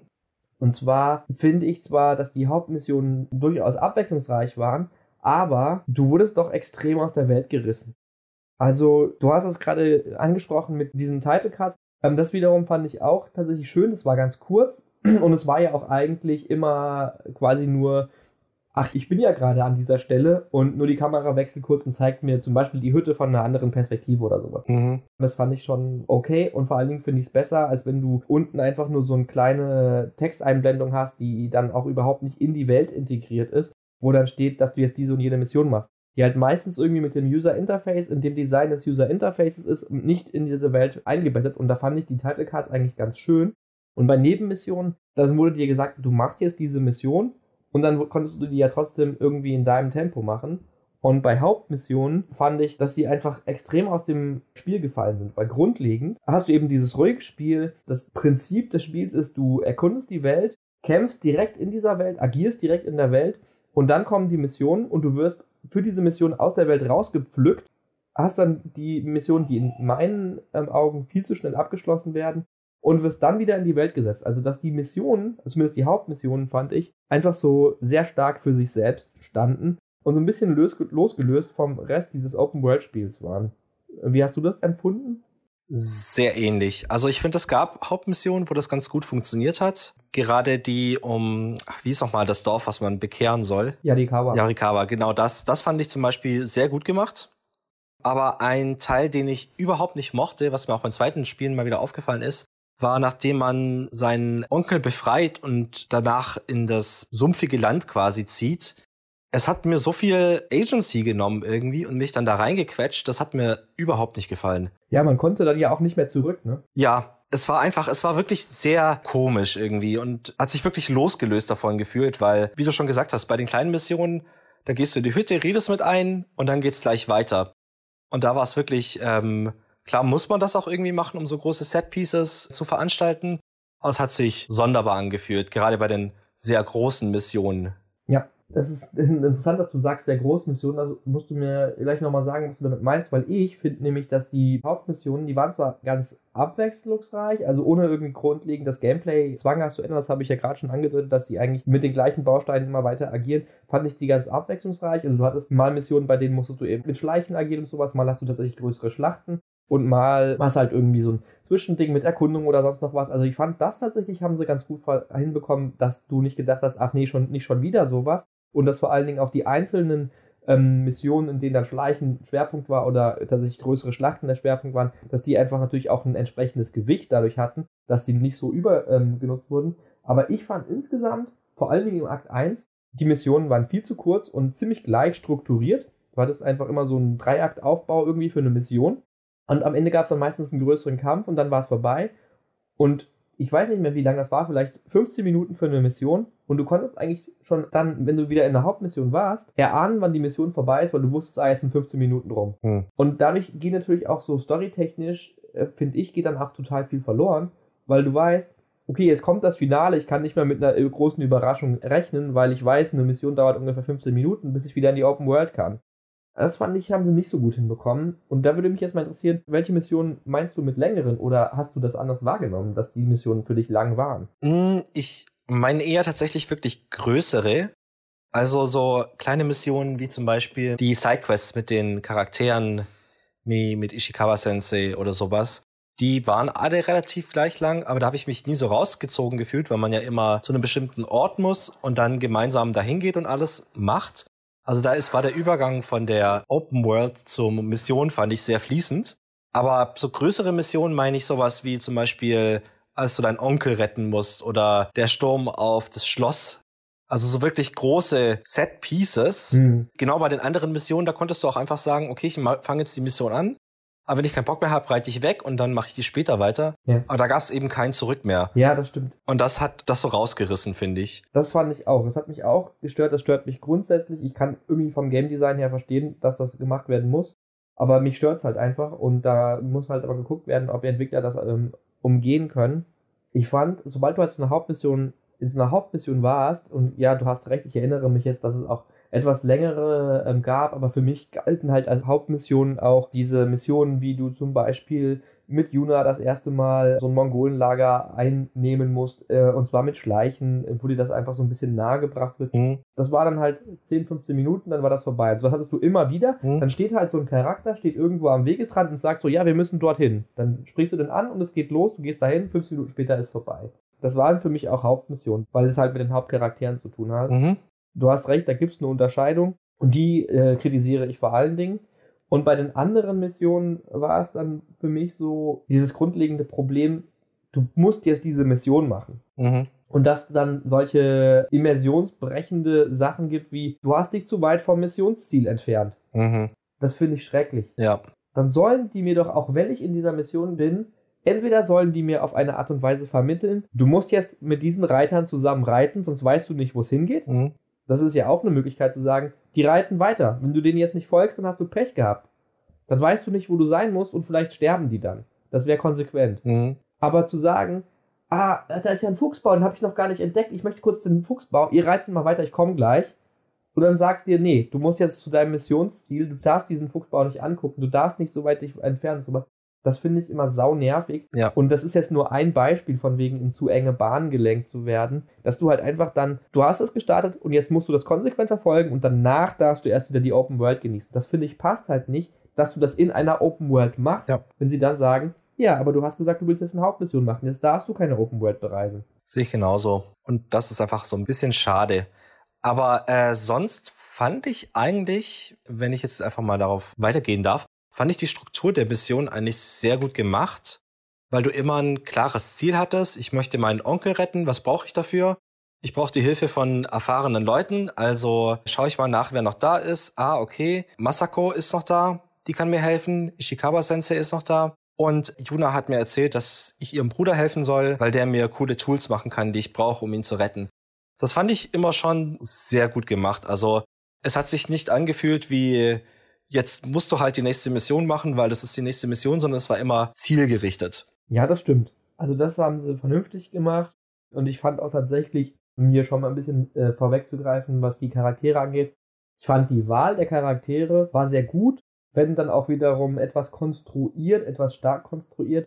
Aber ich fand die Charaktere, die sie gewählt haben, so du brauchst diesen, diesen, diesen, diesen Typ, das haben sie schon auf jeden Fall richtig ähm, hinbekommen. Das fand ich alles gut soweit. Also es ist nicht alles nur schlecht, weil ich jetzt ähm, negative Punkte anspreche. Ich Mhm. fand halt einfach nur, also das ist, glaube ich, so der Hauptkritikpunkt oder der Hauptpunkt, der mir so im Gedächtnis geblieben ist. Die Missionen standen so ein bisschen für sich und waren nicht besonders gut in die Welt integriert. Ja, das, da würde ich dir auf jeden Fall zustimmen. Das wiederum hat zum Beispiel beim Witcher gut funktioniert. Da hattest du dann irgendwie, du warst an einem Punkt für die Mission, also auf jeden Fall bei den Nebenmissionen. So, äh, ich erinnere mich da an eine Nebenmission, die ich sehr, sehr großartig fand, weil die so, so viele Wendungen hatte mit dem Läschen. Mhm. Du hättest auch einfach in dem Wald sagen können, ah, ich fühle mich noch nicht stark genug, um gegen den jetzt zu kämpfen. Ich gehe halt einfach. So, das wäre hier nicht möglich gewesen, auch Mhm. wenn der Schwierigkeitsgrad sich nicht auf die Art und Weise verändert hat, wie das bei The Witcher vielleicht gemacht hat. Ja. Aber sowas finde ich halt einfach, du hast es eben mit, dem Wort Agency ganz gut beschrieben, die wird dir halt auch einfach genommen. Mhm. Und wo wir bei den Begleitern oder den NPCs, den Charakteren waren, was mich auch so ein bisschen gestört hat, ist in den Missionen, dass die ihr eigenes Ding gemacht haben. Und du hast einerseits, wenn du halt irgendwo an einer anderen Stelle warst, coole Momente verpasst. Ich hatte das so ein paar Mal, dass ich gemerkt habe, hey, Moment mal, die unterhalten sich ja, ich kann das überhaupt nicht hören, weil ich zu weit weg bin. Mhm. Und die machen hier irgendwas, die ziehen irgendwas Geskriptetes durch, aber ich hab's voll verpasst. Das fand ich total blöd, dass du quasi dann die Sachen halt einfach verpassen konntest, weil dir nicht klar war, dass da was passiert. Mhm. Und das andere war aber auch, dass die dann ihre eigene Agency hatten und dir deine Strategie vermasselt haben. Und das fand ich dann wieder von dem spielerischen Aspekt her blöd, dass die Charaktere dir sozusagen dazwischen gefunkt haben und du keine Kontrolle darüber hattest, weil die jetzt gerade in den Kampf gerannt sind. Ich mochte das tatsächlich, Mhm. äh, hauptsächlich von der Art und Weise, wie die Charaktere waren. Weil, also ja, deine Main-Charaktere, mit denen du ja quasi auch kämpfst, bei solchen Missionen ist ja quasi Yuna, äh, Masako und Ishikawa. Und Nodio. Und Norio, ja, der vergesse ich immer ein bisschen. Dazu später noch. Und das, das fand ich eigentlich ganz cool, weil Masako ist halt so getrieben von dieser Rachsucht, dass sie auch nicht mehr wirklich nachdenkt. Da hat es total gut gepasst und Ishikawa ist einfach ein arroganter Fatzke. Da hat es dann eben auch, finde ich, reingepasst, dass der vielleicht mal bei deiner ähm, Strategie reingegrätscht ist. Von der Charakterperspektive passt das schon ganz gut. Da fand ich das auch irgendwie besser zu verschmerzen, als wenn Yuna entdeckt wurde und mir halt alles vermasselt hat. Das finde ich halt immer so ein bisschen schwierig, wenn du äh, in Schleichmissionen bist und du kannst die NPCs nicht kontrollieren Ja, und die versauen es dir. Da denke ich, muss das so ein bisschen vergebender programmiert werden, dass die Gegner halt deine Begleiter nicht so gut wahrnehmen können, auch wenn es gerade unrealistisch ist. ja, das ist halt da schwer, ein guter Kompromiss zu finden. Am besten Schleichmission nicht mit anderen Charakteren. Ja. Bevor wir zu den Charakteren übergehen, wo wir jetzt ja schon ein bisschen darüber geredet haben, würde ich gerne noch auf einen Punkt eingehen in der Inszenierung, und zwar äh, die Legenden der Insel. Mhm. Ich weiß, du erinnerst dich nicht mehr ganz so daran. Ich habe sie ja erst noch mal durchgespielt. Das fand ich tatsächlich einen ganz coolen Aspekt, auch um so Anime-Superpowers zu kriegen, wie zum Beispiel dieses blitzschnelle Zuschlagen und sowas. Dass es eben diese Legenden gibt um die Insel herum, um irgendwelche Großmeister, von denen du ja dann meistens auch die Rüstung und sowas kriegst. Hm. Oder irgendwelche Fähigkeiten, die eben sowas Mystisches reingebracht haben, aber dabei ganz geerdet waren. Das fand ich sehr cool gemacht, auch wenn ich die Mission meistens eher immer so ein bisschen im Hintergrund gelassen habe und dann nur gemacht habe. Also ich erinnere mich, dass die ein paar, paar der Missionen waren, die ich als letzte gemacht habe. Ich weiß auch nicht genau warum. Wahrscheinlich, weil die eben länger gingen meistens als die 15 Minuten wie andere Missionen. Also ich habe die tatsächlich echt ziemlich zügig immer gemacht, weil die hatten für mich einfach die besten Belohnungen im Endeffekt. Also ähm, das war für mich so, das vielleicht dann noch im Sinne des Lootens wo ich dann doch noch ergriffen werde. Deswegen habe ich die immer relativ schnell gemacht, nachdem ich das erste Mal wusste, was die denn bedeuten. Entweder eben eine Fähigkeit oder eine wirklich coole Ausrüstung. Mhm. Und ich fand die auch cool inszeniert. Also die haben auch wieder, ja, die waren vielleicht tatsächlich ein bisschen zu klischeehaft orientalistisch mhm. gegenüber Japan mit diesen Pinselzeichnungen und sowas in der Inszenierung ja. und dann noch diesem Sprecher, der da irgendwie so ein ja, 50er, 60er Jahre Duktus irgendwie hatte.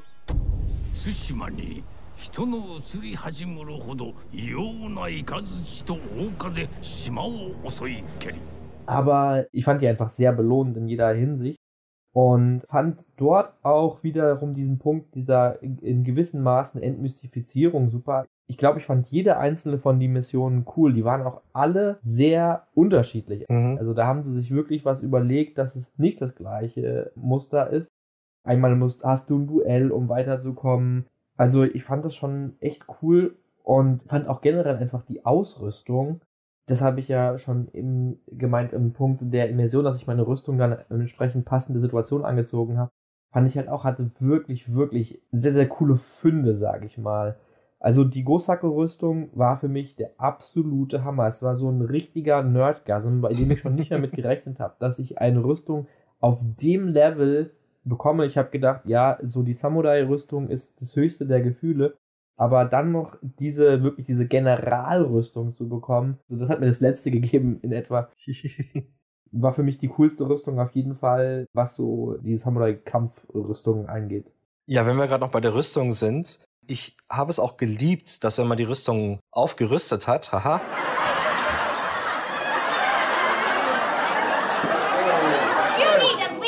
dass man neue Teile bekommen hat, ja. dass man neue Helme gekriegt hat, dass man das richtig gesehen hat. Also dass es nicht nur so ist, so, ja, die Rüstung hat jetzt plus drei Verteidigung, sondern ja. man hat das richtig gesehen. Das fand ich großartig. Das war so motivierend. Genau, das fand ich halt auch. Das hat einen einfach richtig motiviert, dies zu verbessern. Ich fand es ein bisschen schade, dass man sich das sogar schon im Vorhinein angucken konnte. Ich hätte es einfach cooler gefunden, wenn du so ein bisschen überrascht bist und dann denkst du, wow, wie gut sieht das denn jetzt aus? Und ein ganz kleiner Kniff fand ich tatsächlich auch, dass du die Helme oder die Kopfbedeckung frei kombinieren konntest. Mhm. Ich habe meistens einen Strohhut genommen und dann mit allem anderen zusammen gemacht. Aber ich habe mir aber auch manchmal so ein bisschen alberne Sachen angezogen, dass ich einen Samurai-Helm auf hatte, so den dicksten, den ich gefunden habe und dann darunter was Unpassendes. Aber allein schon, dass du die Möglichkeit hast, das immer mal wieder abzuwechseln, weil das ist ein Spiel, da verbringst du echt viele Stunden drin. Mhm. Nee, also das fand ich auch, dass du das aufleveln konntest und dann hat es sich visuell angepasst und war dann auch wieder so, ja, ich kaufe dem Ding jetzt ab, dass es mehr Pfeile aushält und sowas. Mhm. Das fand ich schon echt richtig, richtig schön. Und was ich sogar da auch gut fand, war, dass du im Gegensatz zu diesen Discoverables oder diesen Entdeckungen, wie ich schon mal im letzten Teil den Unterschied zwischen denen und Collectibles gemacht habe, dass du hier nicht von vornherein alles siehst. Weil ich habe so gedacht, ja, am ersten Akt, es gibt nur fünf Rüstungen, das ist ja echt ein bisschen wenig, schade. Mhm. Okay, du kannst die noch aufleveln und dann sind die visuell ein bisschen unterschiedlich, aber fünf für ein ganzes Spiel und dann kommst du in den zweiten Akt und erst dann wird dir offenbart, haha, wir haben noch mehr. Mhm. Das fand ich auch cool. So hätte ich mir das auch für diese Entdeckungen gewünscht, dass sie dir halt einfach am Ende des Spiels am besten gezeigt werden. Ja. Dass du weißt, ach, ich habe noch gar nicht alles. Ich kann noch mehr machen in dieser Welt. Mhm. Das fand ich echt schön. Total. Und dann war für mich persönlich einfach noch, weil ich eben dieses Fable für Musashi habe und da muss ich sagen, natürlich den Bezug über den Manga von Inoue in dem Ronin-Outfit, dem schwarzen Ronin-Outfit rumzulaufen, das war für mich halt, ich laufe hier als Musashi rum, das war noch die kleine Kirsche auf dem ganzen Ding. Mhm. Das war für mich persönlich meine ganz persönliche Genugtuung, nochmal so ein bisschen Musashi zu erleben. Ich liebe auch, dass eben die Rüstung man nicht einfach so hinterhergeworfen bekommen hat, sondern dass man die meistens immer mit Missionen in Verbindung waren. Ja. Und deswegen auch eine gewisse Bedeutung für einen hatte. Ja. Also zum Beispiel, dass der Khan sich eine Rüstung schmieden lassen hat und man die Teile einzeln sammeln muss, um die dann zusammenzusetzen. Das war schon einfach richtig, richtig cool. Und auch die kleinen Gameplay-Kniffe, die sie hatten, die dann auch immer zu den Rüstungen gepasst haben, fand ich eben auch klasse. Also, dass du mit der Meisterbogenrüstung natürlich besser Bogen schießen kannst. Mhm. Oder dass du mit den fetten Samurai-Rüstungen eben mehr einstecken kannst und sowas. Das war schon echt richtig, richtig cool gemacht. Und ich bin auch tatsächlich am liebsten in dem Wanderer-Outfit, Traveler heißt es, glaube ich, mhm. mit Strohhut durch die Gegend gelaufen, um quasi das Feeling noch mehr rüberzubekommen. Das hat mir tatsächlich erst, als es komplett ausgereizt war, zugesagt. Davor fand ich das überhaupt nicht schick ich hatte zu wenig Assoziationen mit diesem Outfit. Das war ja dann auch noch so hochgebunden, ne? die Hosen hochgebunden, die Ärmel hochgebunden und sowas. Das hat mir überhaupt nicht besonders gut gefallen, dieses Wanderer-Outfit. Aber ich habe tatsächlich äh, mitbekommen und gesehen, dass viele Leute das total gut fanden. Und auch so mit dem Aspekt, so ja, für eine Open World lohnt sich das natürlich. Ähm, aber ich habe ja schon gesagt, so die Open-World-Aspekte, die sind für mich in vielerlei Hinsicht eher nervig, als dass die mir Spielspaß geben. Und das habe ich tatsächlich relativ wenig benutzt. Für mich gab es da nicht viel, warum mit dieser visuellen Darstellung zugesagt hat. Für mich war das einfach so, es sah halt aus wie ein einfacher Bürger, also ein einfacher Pilger oder sowas. Und das fand ich sehr passend auch für die Geschichte, dass er sich quasi tarnt, hm. um das möglichst Beste für Tsushima rauszuholen und nicht immer nur stolz mit seiner Samurai-Rüstung rumzulaufen, weil das könnte wahrscheinlich mehr negative Konsequenzen mit sich tragen. Ist es natürlich im Spiel nicht so, aber das war so mein Gedanke dahinter. Das finde ich echt gut. Aber das ist so wieder, was ich auch meinte mit dem Rollenspiel. Ne? Mhm. Man interpretiert halt noch viel mehr rein und es gibt einem einfach die Möglichkeiten, das zu tun. Ich finde, das ist eine total logische Erklärung, die das für mich jetzt auch nochmal in ein ganz anderes Licht rückt, das Outfit, sozusagen so diesen Ninja-Gedanken auf diese Art und Weise auszuleben weil die Shinobi waren ja tatsächlich nicht irgendwie die ganze Zeit in Schwarz mit Maske gekleidet, sondern so das Klassischste, was man weiß, ist, dass die sich als Mönche ausgegeben haben, als Wanderer und sowas. Mhm. Deswegen hast du da schon eine sehr gute Erklärung und ich könnte mir sogar vorstellen, dass die sich das dabei auch gedacht haben. Nur, das war mir überhaupt nicht offensichtlich genug.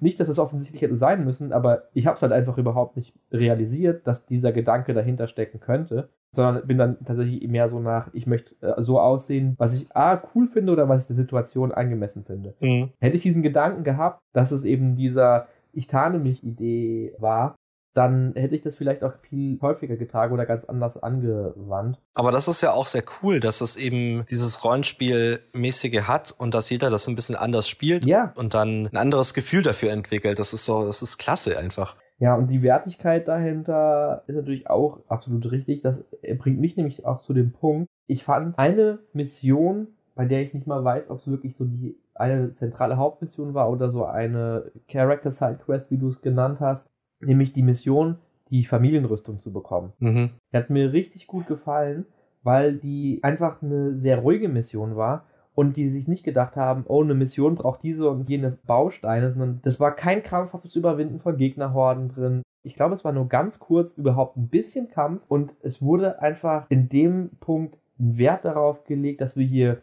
eine storytechnische Schwere haben mhm. und es ist eben um Charakterentwicklung geht, dass es um das Vermächtnis des Vaters geht, dass ja. es darum geht, dass Jin, der sich für den Tod seines Vaters verantwortlich fühlt, sich dazu entscheidet, okay, ich nehme diese Rüstung jetzt doch, ich trage das Erbe der Familie fort, ich gehe in dieses Vermächtnis.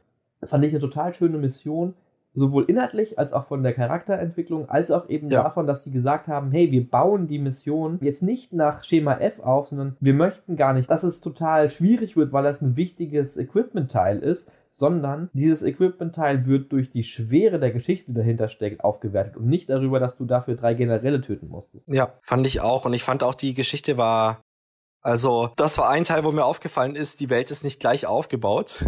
Weil eben das Anwesen von der Familie Sakai total riesig ist mit einem großen Friedhof und allem drum und dran Mhm. für diese Geschichte. Aber die Inszenierung war trotzdem so toll, wie du dann auch dich wieder erinnerst an, wie ihr zurückgekommen seid und wie du eben das Erbe antreten solltest und die Gespräche mit deiner Nanny ist sie, glaube ich, sozusagen. Ja, genau. Als so eine Haushälterin, aber ich glaube, Mhm. so wie ich es verstanden habe, ist seine Mutter auch ähm, gestorben relativ früh. Und deswegen, ja, die Haushälterin, die dann da auch die Erziehungsaufgaben übernommen hat. Ja. Ich wage sogar zu behaupten, dass das gar nicht so weit hergeholt ist, was die Adelsfamilien angeht. Ja, absolut. Was auch noch dabei sehr gut ist, ist, dass da einer der größten Kruxe meiner Meinung nach stattfindet, und zwar, dass Jin da zum ersten Mal von Gift Gebrauch macht. Hm. Da können wir dann aber äh, nachher dann nochmal drauf eingehen. Aber die Mission ist ein absolutes Paradebeispiel, wie man sowas macht. Ja. Weil sie war auch nicht langgezogen und nicht langweilig. Sie war einfach auch fantastisch gepaced. Und auch dieser Charakter, wie sie halt auch so gebrechlich ist Hm. und eigentlich schon damit gerechnet hat, dass keiner mehr zurückkommt. Es war fantastisch. Also auch einer meiner Favorites, muss ich sagen. Ist mir am, am intensivsten so im Gedächtnis geblieben, weil sie halt auch einfach sehr gut aus dem Rest rausgebrochen hat. Mhm. Und auch das mit dem Gift, das passt ja auch in diese andere Art der Schwere. Mhm. die da ähm, gemacht wird, anstatt einen schweren Kampf zu machen. Ja. Ich wollte aber noch eine Sache zur Ausrüstung sagen, so gut ich die Ausrüstung fand und so zufrieden ich damit war und auch so viel Gewicht wie die hat, es hat wirklich an mir genagt. Mir haben zwei Kleinigkeiten gefehlt. Hau raus. Eigentlich drei. Und zwar hätte ich gerne einfach eine Rüstung gehabt, in der man einfach nur mit so einem Haori, also das ist das, was im Prinzip die Kensei-Rüstung in der letzten Stufe hat, aber eben ohne das Fell rumläuft. Weil ich wäre am liebsten mit sowas dann durch die Hubs, also Yadikawa und generell so die Orte gegangen, Mhm. aber einfach so als ich bin hier nicht in einer Kampfhandlung und dann hätte ich am liebsten sowas angezogen Mhm. weil Haori ist dann schon wärmer, es ist ein bisschen hochwertiger als einfach nur ein Bauer. Das hat mir gefehlt. Und dann auf der anderen Seite, anstatt dass ich die ganze Zeit mit dem Tadayori-Outfit rumgelaufen bin, was ich dann gemacht habe, weil das für mich so das offiziellste war, hätte ich halt auch gerne so ein Kamishimo gehabt. Das sind diese, ja, Beamtenrüstungen. Shimura hat auch so eine, nicht Rüstung, sondern Gewänder mit diesen übertrieben breiten Schultern. Ja. So, das hätte ich auch gerne noch gehabt, weil dann hätte ich nämlich nicht die Tadayori-Rüstungen genommen für diese offiziellen, sag ich mal, Dinge, die aber außerhalb von Kampfhandlungen sind, sondern so eine. Und es ist im Endeffekt Ishikawa hat, glaube ich, so eine, aber die Rüstung hat man leider nicht bekommen. Und das dritte, und das ist ein absolutes Unding, weil du findest so viele Masken, von denen so viele sauhässlich sind oder so langweilig, und dann wird dir in einer Situation die Maske meiner Träume gezeigt, nämlich die Tengo-Maske. Es gibt eine von diesen Mystic Arts oder sowas. Ja. Da taucht ein Typ mit einer Tengu-Maske auf, beziehungsweise eventuell ein Tengu. Ich glaube, das war sogar die äh, Tadayori-Mission. Ja, kann sein. Und ich habe die gesehen und bis dahin hat man ja schon einige Masken gefunden und hat gedacht, oh geil, freue ich mich darauf, wenn ich die Maske habe. Ich möchte unbedingt diese Maske haben. Und es gibt sie nicht. Du findest sie einfach nicht. und ich wäre so gerne mit dieser Tengo-Maske mit der langen Nase da rumgelatscht. Und stattdessen, ich glaube, es gibt sogar eine Maske, die Tengo heißt. Die ist so eine weiße mit so einem kleinen Krähenschnabel. Ah. das fand ich wirklich. Die haben das schon ausmodelliert. Es gibt sie im Spiel und du kannst sie nicht finden, obwohl du unfassbar viele Masken findest.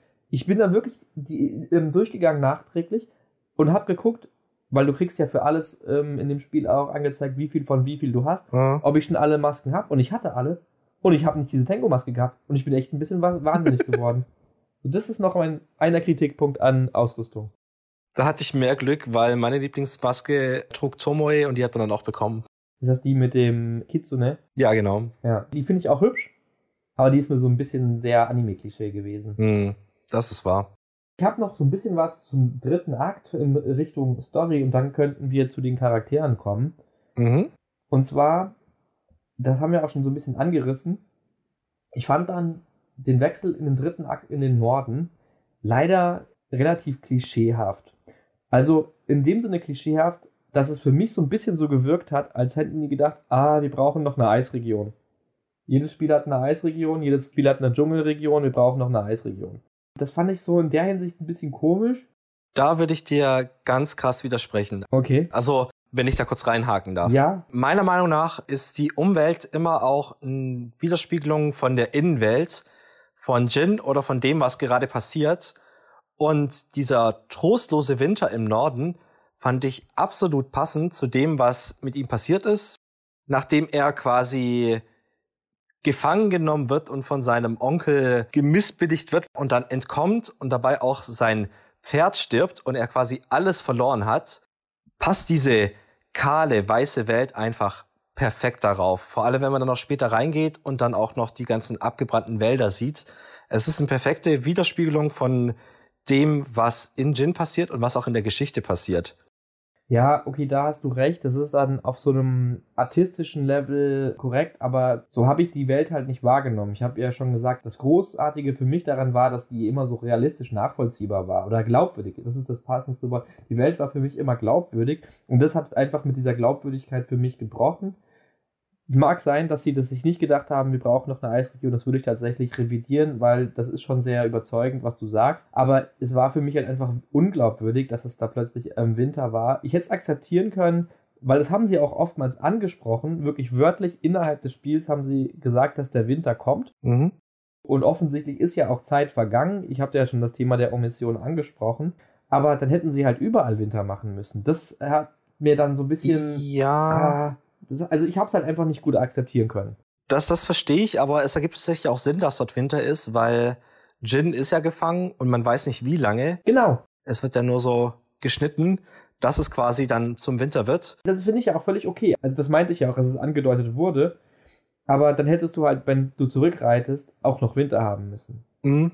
Das hat mich halt leider so ein bisschen rausgerissen wir haben es ja schon angesprochen mit der Größe der Welt, es gibt halt nicht mehrere Klimazonen dort, also das ist einfach unrealistisch. Ja. Und tatsächlich, wenn man überdenkt, das ist südlich von Südkorea, müsste es da relativ warm sein.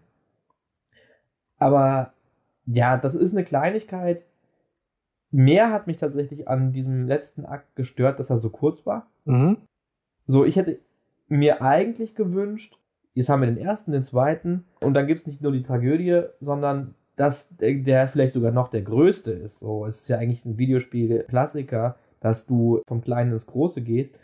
Es hätte für meinen Geschmack nicht größer sein müssen als der zweite Teil, aber irgendwie war das dann doch sehr trostlos und einseitig und eben viel zu schnell vorbei. Da würde ich auch noch mal widersprechen, weil das sehr gut zum, zur Thematik passt es geht ja um den Ghost und darum, dass er quasi die Leute aufrüttelt und eben auch Hoffnung gibt und Terror in die andere Richtung. Mhm.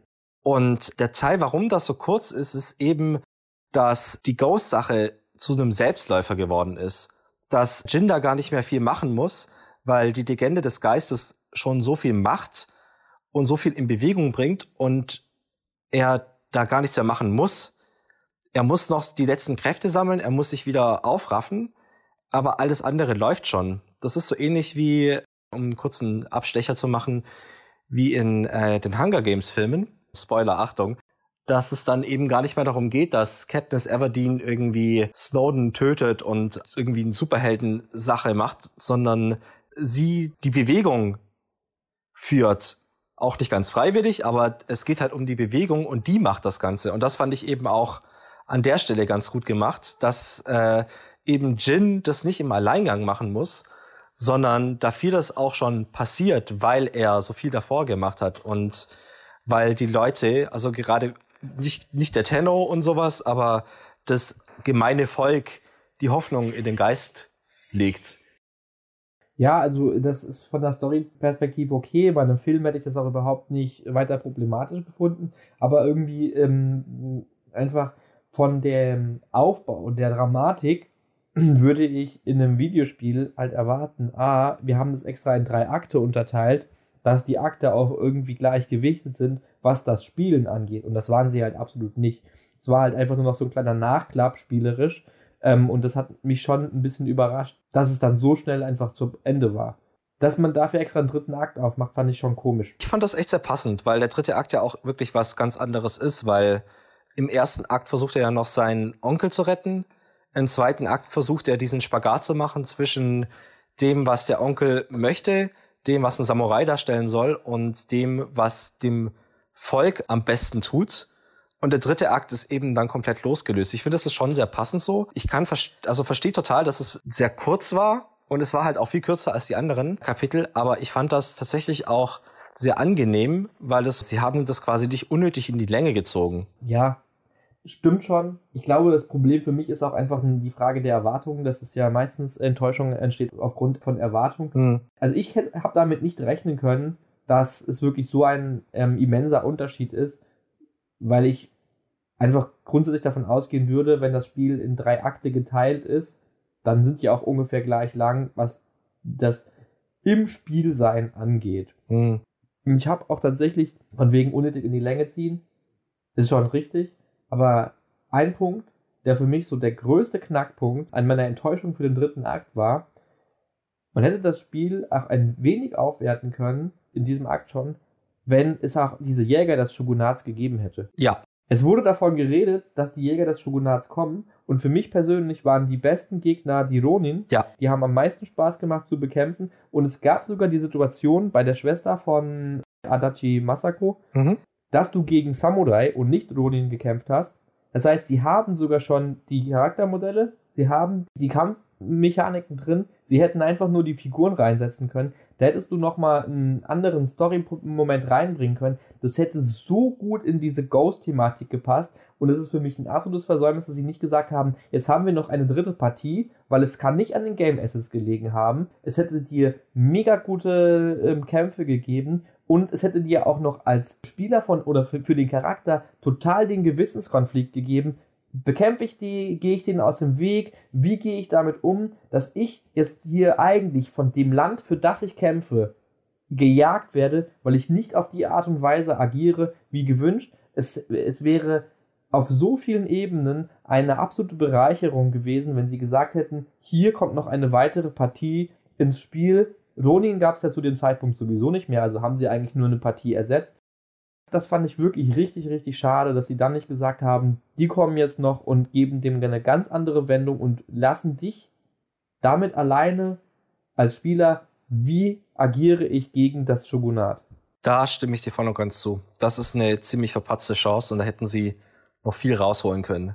Und wenn nicht dann, hätten sie es zumindest ins Endgame packen können. Damit mhm. habe ich dann gerechnet, nachdem ich fertig war. Okay, die Welt muss ja noch irgendwie belebt sein, du musst noch was zu tun haben ähm, und du kannst nicht nur im Fuchsbau suchen gehen, sondern du musst ja noch irgendwie gegen was kämpfen, aber jetzt sind eigentlich alle tot, weil da kam ein Sturm und die sind alle abgesoffen. Dann hätten sie es wenigstens in dem Moment machen können, aber auch das gab es halt leider nicht. Das fand ich schon wirklich sehr schade.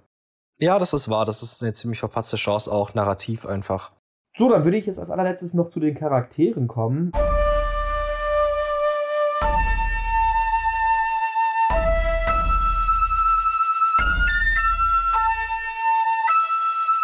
Und da einmal so ein bisschen allgemein unsere Eindrücke schildern und dann vielleicht sogar, wenn es zu dem einen oder anderen detaillierter was zu sagen ähm, gibt, auch da nochmal drauf eingehen.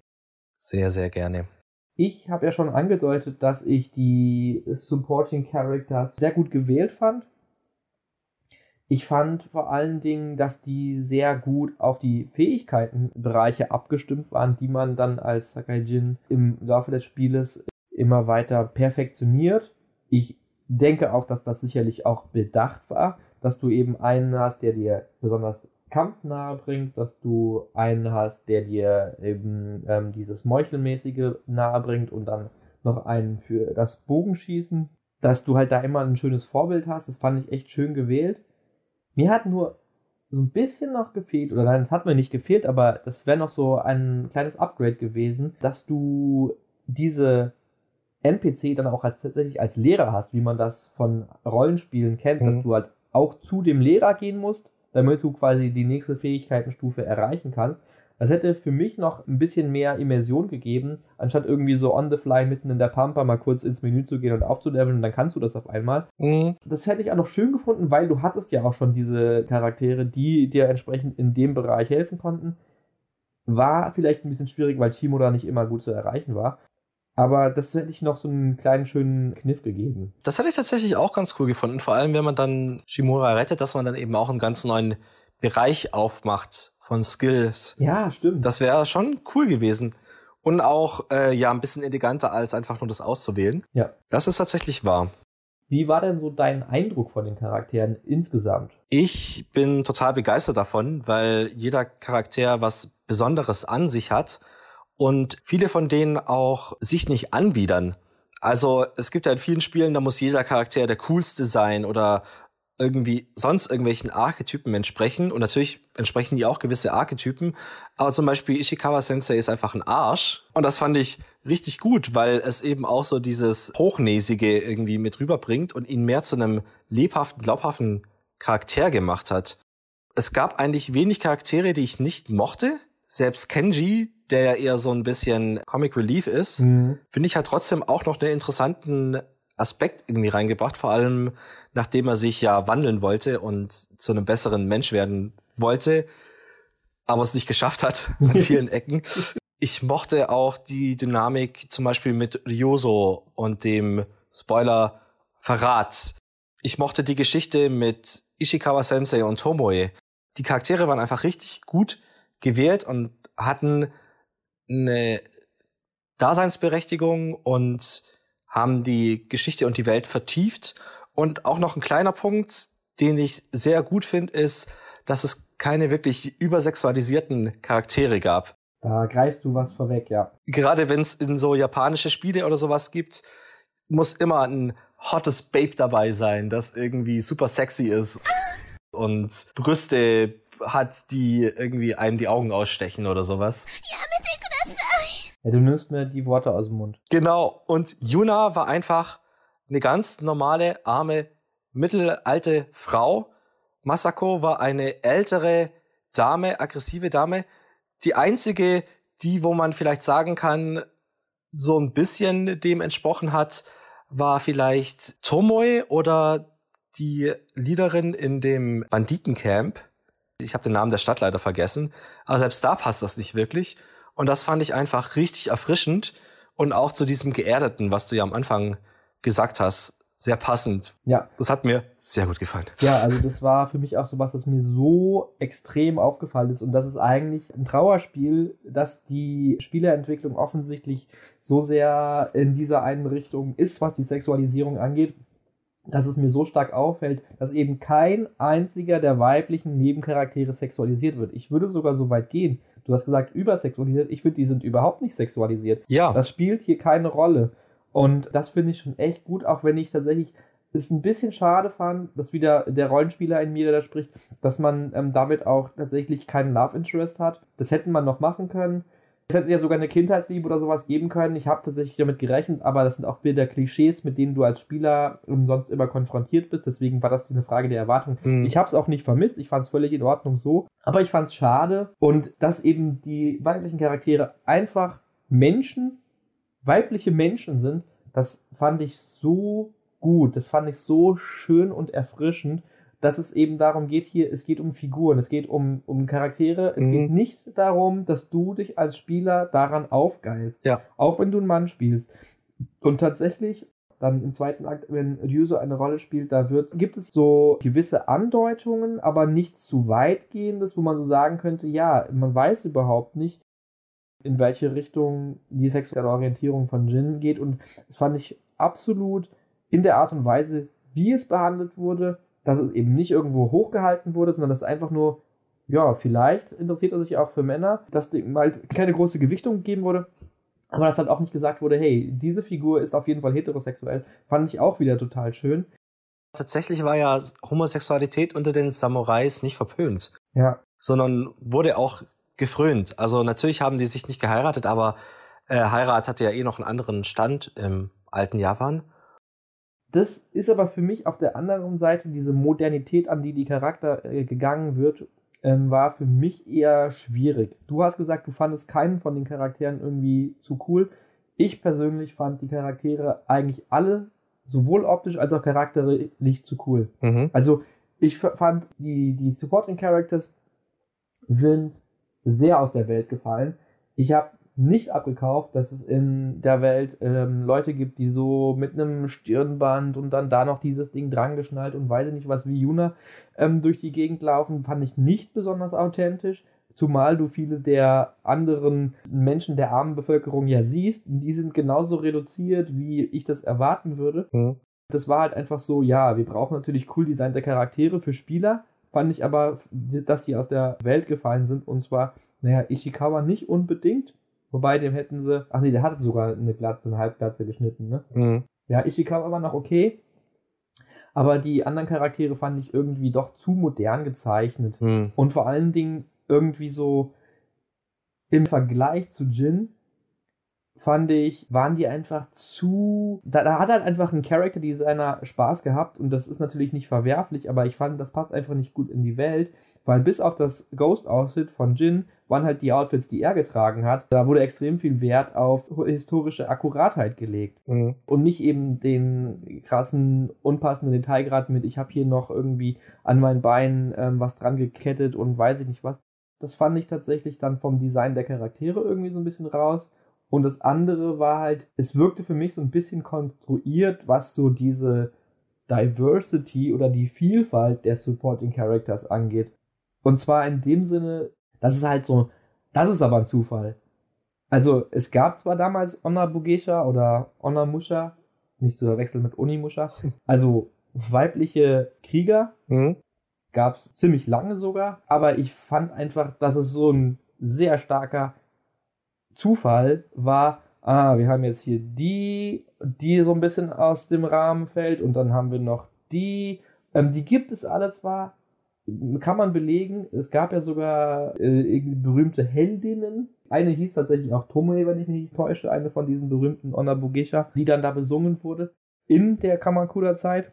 Von daher, es ist nicht so, dass ich sage, nee, das ist ja völlig unauthentisch, aber ich fand es einfach so, dass diese Ansammlung der Figuren, dann hast du noch Kenji, der ja vielleicht auch äh, eher so als Comic Relief gedacht war, fand ich so, ausgerechnet diese fünf per Personen sind die, mit denen du zu tun hast. Ah ja, was für ein Zufall. Das hat mich echt ein bisschen gestört, dass das dadurch dann einfach an Bodenständigkeit verloren hat. Mm, da würde ich dir widersprechen.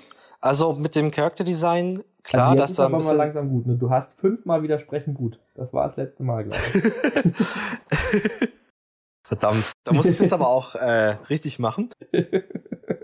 Also mit dem Design, ja, das verstehe ich. Gerade auch Taka war ja auch ein bisschen HD, so bunt und auffällig. Die müssen natürlich auch ein bisschen rausstechen, das finde ich auch in Ordnung. Aber ich fand das eigentlich passend, dass sie gerade mit den Charakteren zusammenkommen, weil quasi der Rest der kriegerischen Elite oder sowas gestorben sind. Die sind alle tot. Und dann hast du eben nur noch ein paar Handvoll Leute, die eben skillful sind, die deswegen auch überlebt haben oder immer noch am Überleben sind und sich dann mit ihm zusammenschließen. Ich fand das schon passend, muss ich sagen. Also natürlich ein bisschen konstruiert, aber wenn deine Insel am Weltuntergang steht, dann werden sich halt die Creme de la Creme zusammentreffen, um den ganzen quasi die Stirn zu bieten. Und deswegen finde ich das passend. Genauso mit Masako, die eben ja auch aus einer Samurai-Familie stammt, deswegen kämpfen kann. Und klar, Yunas Skills werden ein bisschen übertrieben, weil sie soll ja einfach nur eine Diebin sein. Hm. Aber das fand ich dann auch in Ordnung. Das war die einzige Stelle, wo ich so ein bisschen äh war. Aber sonst fand ich das eigentlich passend. Meiner Meinung nach. Ja, also du hast recht sicherlich kann man das verargumentieren. Du hast zu gute Argumente. Aber es hat mich halt trotzdem im Erlebnis gestört. Mhm. Ja, es ist ein gutes Argument zu sagen, naja, aber die anderen sind halt alle tot. Deswegen muss es, muss es diese fünf treffen. Aber irgendwie ähm, hätte es da vielleicht auch irgendwie bodenständigere Leute geben können.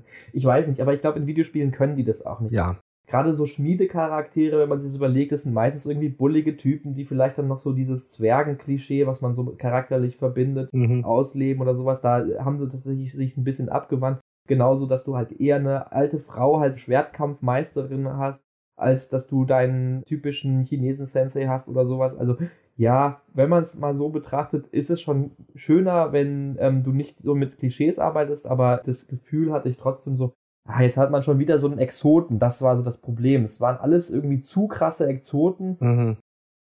Das hat mich einfach ein bisschen gestört. Ja.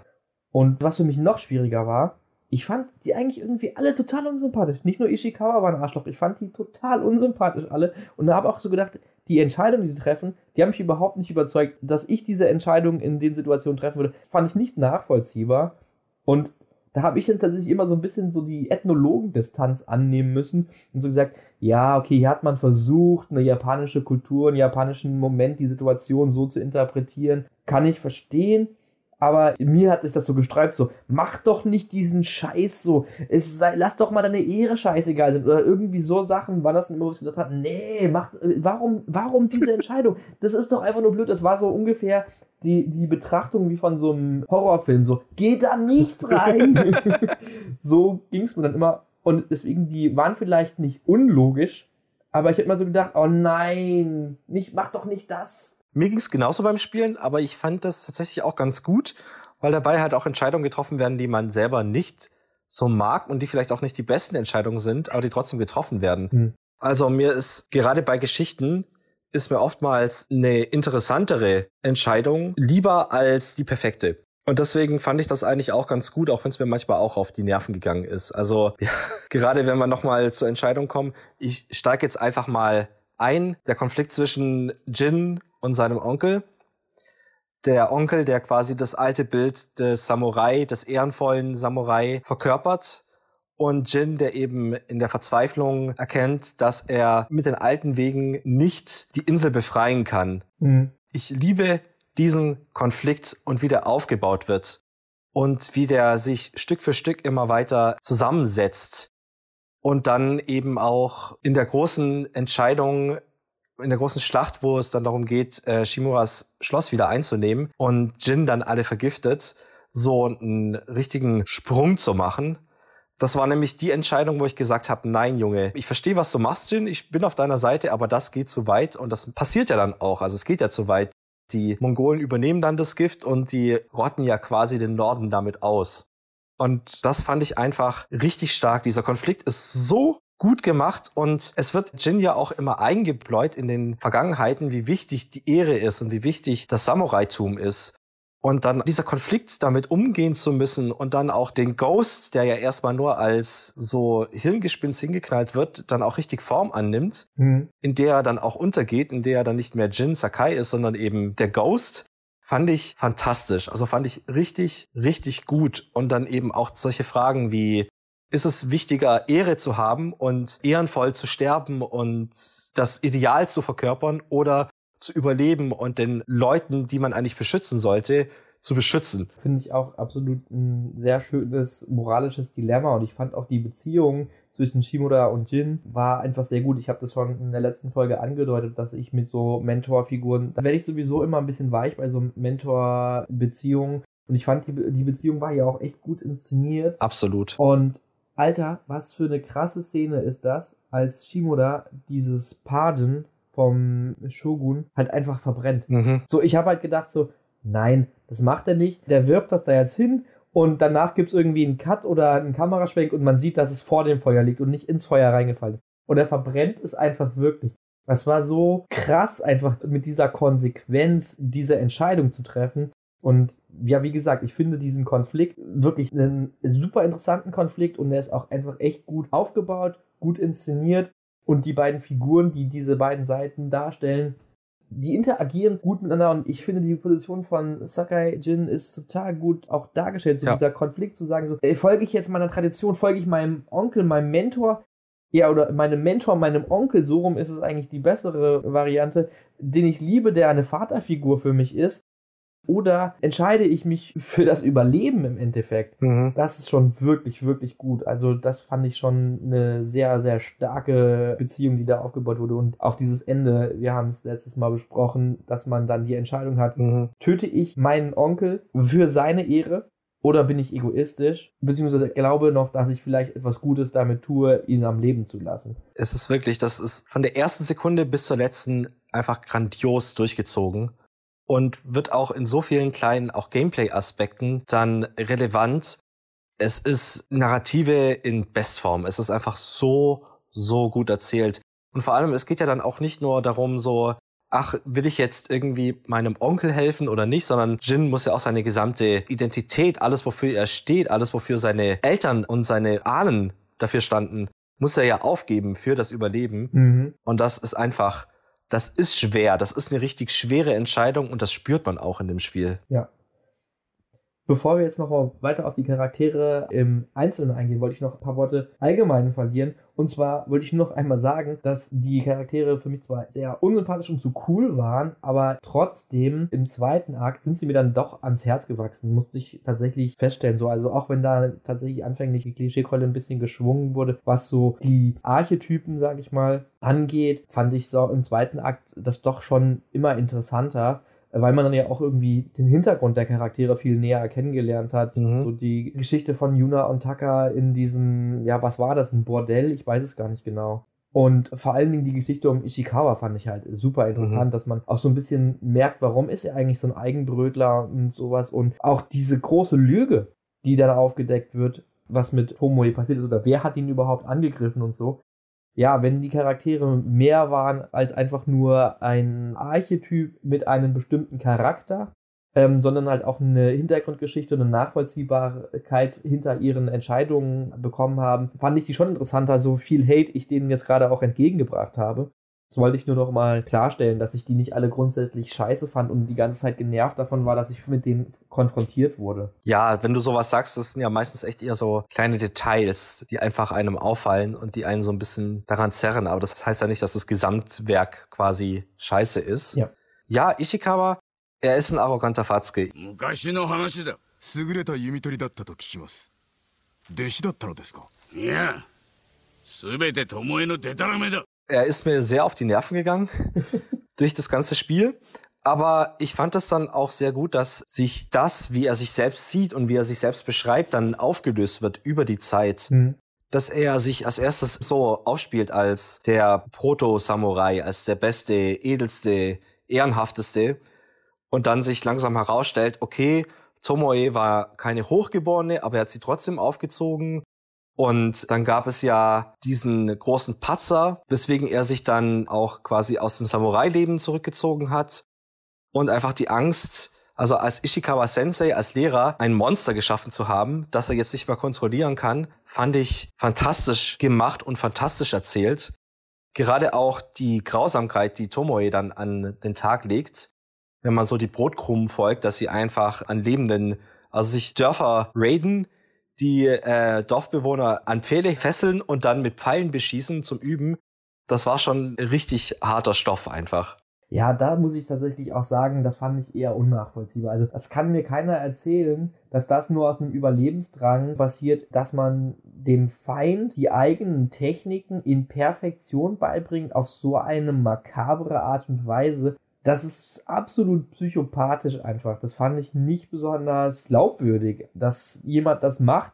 Ich hätte viel eher erwartet, das wird ja sogar angesprochen, dass sie den Leuten die Techniken dann mit einer Schwachstelle oder sowas beibringen. Weil es kann mir doch keiner erzählen, dass du deine eigenen Landsleute gegenüber Leuten, die, die dich nicht mal verstehen, auf diese Art und Weise behandelst, weil du denkst, ähm, ja, ansonsten wird es noch schlimmer. Ich glaube es schon, weil Tomoe, man schließt sich ja dann auch später mit ihr zusammen, als dann quasi es auch für sie zu heiß wird. Mhm. Aber ich glaube schon, dass sie so dieses Monster eben auch ist. Ja, okay. Das dass sie das quasi auch ein bisschen runterredet, aber sie trotzdem einfach extrem opportunistisch ist und einfach alles nimmt, um ihren Vorteil zu erschaffen und eben auch wirklich einfach ein Monster ist.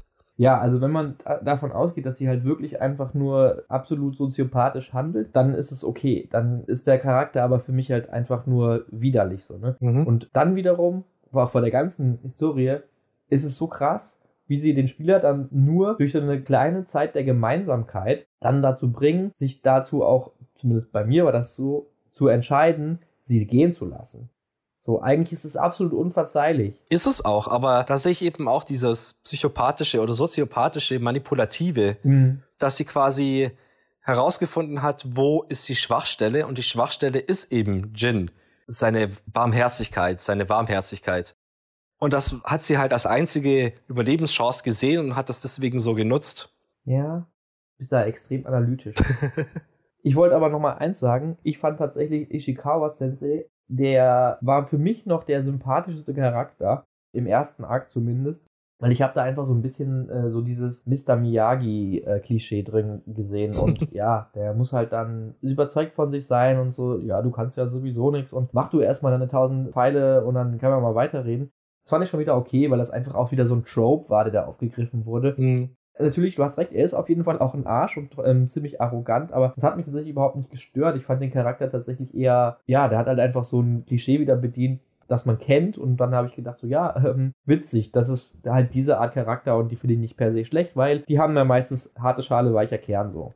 Ja, ich glaube, was mir da ein bisschen gefehlt hat, ist, dass solche Charaktere ja meistens so eine Arroganz auch verdient haben. Mhm.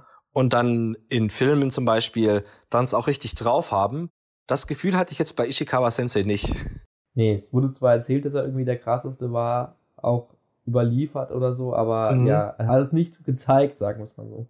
Genau, und das fand ich so ein bisschen störend. Hätte er jetzt irgendwie, also natürlich im realistischen Sinne jetzt nicht super animehaft, aber halt was richtig krasses drauf gehabt, irgendwie mit einem Pfeil 100 Meter weit weg was treffen oder 200 Meter weit weg, was du halt bis zum Ende nicht kannst, dann wäre das schon wieder was anderes gewesen. Aber das hat da so ein bisschen gefehlt bei mir. Ja. Nochmal kurz was zu Jin das noch nicht getan hat, der kann das auf jeden Fall nachholen, denn wir haben auch schon einige Dinge im ersten Teil angesprochen und unter anderem habe ich da auch eine Lobeshymne auf diese Übertragung von Charakterentwicklung ins Gameplay ähm, gemacht. Die möchte ich jetzt gar nicht wiederholen. Also wir haben da, wie gesagt, einmal diese Stances, aber andererseits eben auch die Erfahrung im Meucheln. Und für mich war so ein Magic Moment wirklich diese anfängliche Abneigung von Jin gegenüber dem Meucheln tatsächlich, dass die halt auch so gut inszeniert ist, dass man dieses laute und ineffektive Abstechen hat, wo er dann auch in so einer Cutscene oder ich glaube tatsächlich auch am Anfang ist es immer, wenn man das macht, dass er halt auch so das Gesicht verzieht und das überhaupt nicht machen will und dann braucht er so Ewigkeiten und der Dolch steckt da im Hals und er, er rüttelt daran rum. Das fand ich echt richtig gut, dass man das halt am Anfang hat und je weiter du das skillst, desto besser wird auch seine Technik, desto schneller wird er, desto weniger angewidert ist er dem gegenüber. Das fand ich auch richtig, richtig gut umgesetzt, dass du halt diese Entwicklung zum Ghost auch dann erstens halt durch Skills wirklich hast, die visualisiert werden. Das haben wir einfach insgesamt sehr gut hingekriegt. Wir haben es bei der Rüstung angesprochen, dass du auch hier nicht nur einfach einen Regler hochschiebst oder sowas und dann ist es halt so, die Zahl ändert sich. Nein, es wird auch echt dargestellt. Und ich finde echt schade, dass ich mir das so ein bisschen versaut habe, weil ich habe relativ schnell in diese Skillpunkte reingesetzt und deswegen das, diesen Werdegang gar nicht so richtig äh, über das ganze Spiel gezogen. Ich hätte es vor allen Dingen gar nicht machen müssen, weil hätte ich an dem Punkt schon gewusst, dass ich das Kämpfen als Samurai eigentlich so auch von meiner charakterlichen Vertretung äh, besser finde, wäre das auch überhaupt nicht notwendig gewesen. Aber ich bin halt so ein bisschen Min-Maxer, was sowas angeht. Ja. Versuche dann irgendwie ein Skill so schnell wie möglich aufs Maximum zu kriegen und dann kommt der nächste dran. Das fand ich ein bisschen schade, dass sie da auch nicht vom Game Design her gesagt haben, hier die Spielstil-Individualisierung, die wird hinter einen Vorhang gepackt und die Charakterentwicklung muss erstmal da ankommen, mhm. dass du auch das Skill entsprechend leveln kannst, dass er jetzt ein besserer Meuchelmörder ist das wollte ich nochmal zu Jin, ohne ähm, ihn nur in der Beziehung zu Shimura zu betrachten, sagen. Ja, nochmal zu dem Meucheln. Äh, das fand ich nämlich auch super gemacht. Und zwar irgendwann machst du das halt und dann meuchelst du. Und ich weiß nicht, ab wann, keine Ahnung, ab dem 15. oder 20. Opfer kommt dann nochmal so eine Mini-Cutscene, wo dir quasi nochmal wachgerüttelt wird, das ist gerade unehrenhaft, was du machst. Mhm. Stimmt. Und das fand ich super cool. Ja. Das hat mir richtig gut gefallen. Ja, ja, nee, das haben sie echt schön gemacht, diesen Charakter auch einfach mit dem, was du tust, zu verwickeln und nicht einfach nur, wir haben hier, ja, da kann man das Wort mal endlich einsetzen, ludonarrative Dissonanz. haben wir nämlich nicht. Ja. Es gibt nicht einen Cutscene-Gin und es gibt einen Gameplay-Gin, sondern die sind sehr, sehr gut miteinander verstrickt. Absolut.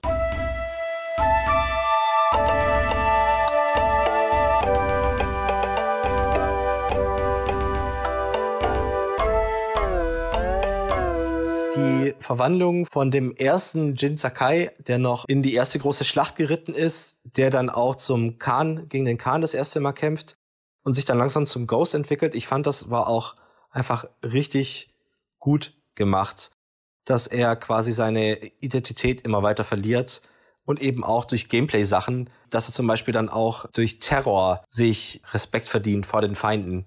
Ja, stimmt, dass sie wegkriechen. Genau, fand ich fantastisch.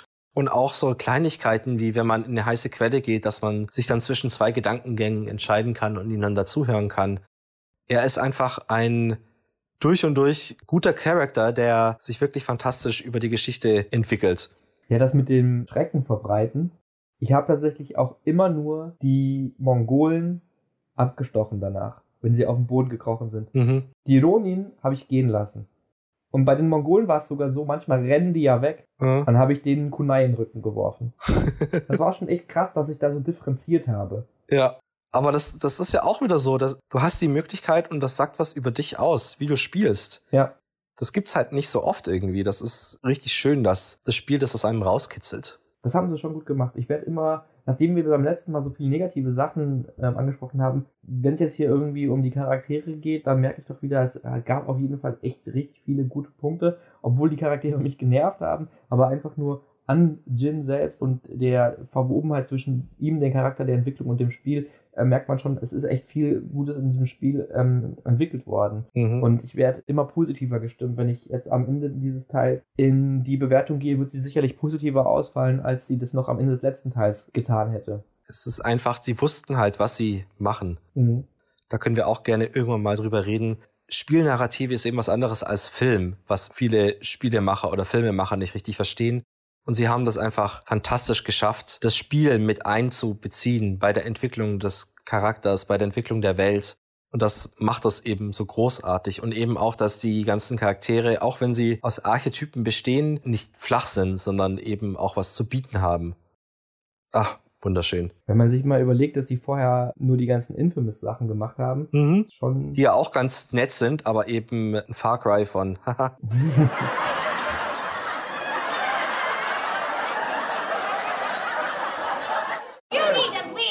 von Ghost of Tsushima. Du wolltest jetzt sicherlich nochmal über Adachi Masako sprechen. Richtig. Sie ist ein unfassbar tragischer Charakter. Man trifft sie ja, nachdem ihre gesamte Familie von mysteriösen Leuten umgebracht wurde und sie ihre Hände wund gearbeitet hat, um ihre gesamte Familie zu begraben. Und dann ist sie auf Rache aus und ich mochte ihre Geschichte extrem.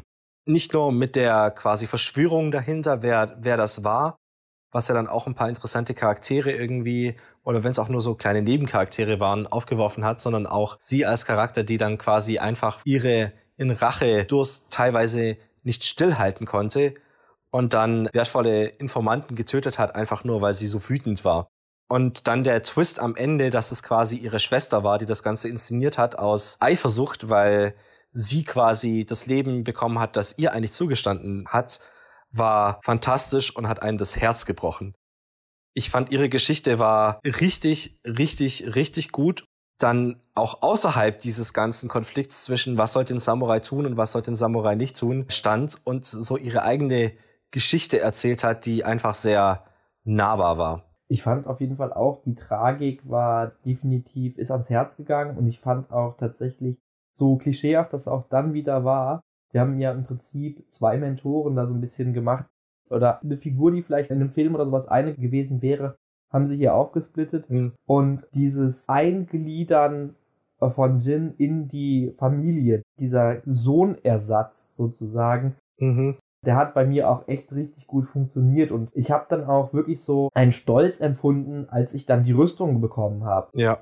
Das war halt nicht so, hier ist der nächste Equipment-Teil, sondern da war für mich halt auch wieder ein Gewicht hinter. Das war nicht einfach nur, ja, toll, jetzt kannst du auch endlich in der ganzen und nicht in der kaputten Samurai-Rüstung durch die Gegend gehen, sondern da war was hinter, da steckte was hinter. Und Mhm. das hat für mich auch echt gut funktioniert, dass sie dann ja, einfach, dass sie so mütterliche Gefühle dafür ähm, bekommen hat oder diese Beziehung in beide Richtungen auch einfach sich so ein bisschen entwickelt hat. Das fand ich sehr schön. Mhm. Aber was mich an ihrer Geschichte ein bisschen gestört hat, ich fand sie nicht besonders überraschend und sie haben da einen Fehler gemacht, den sie in vielen Spielen machen.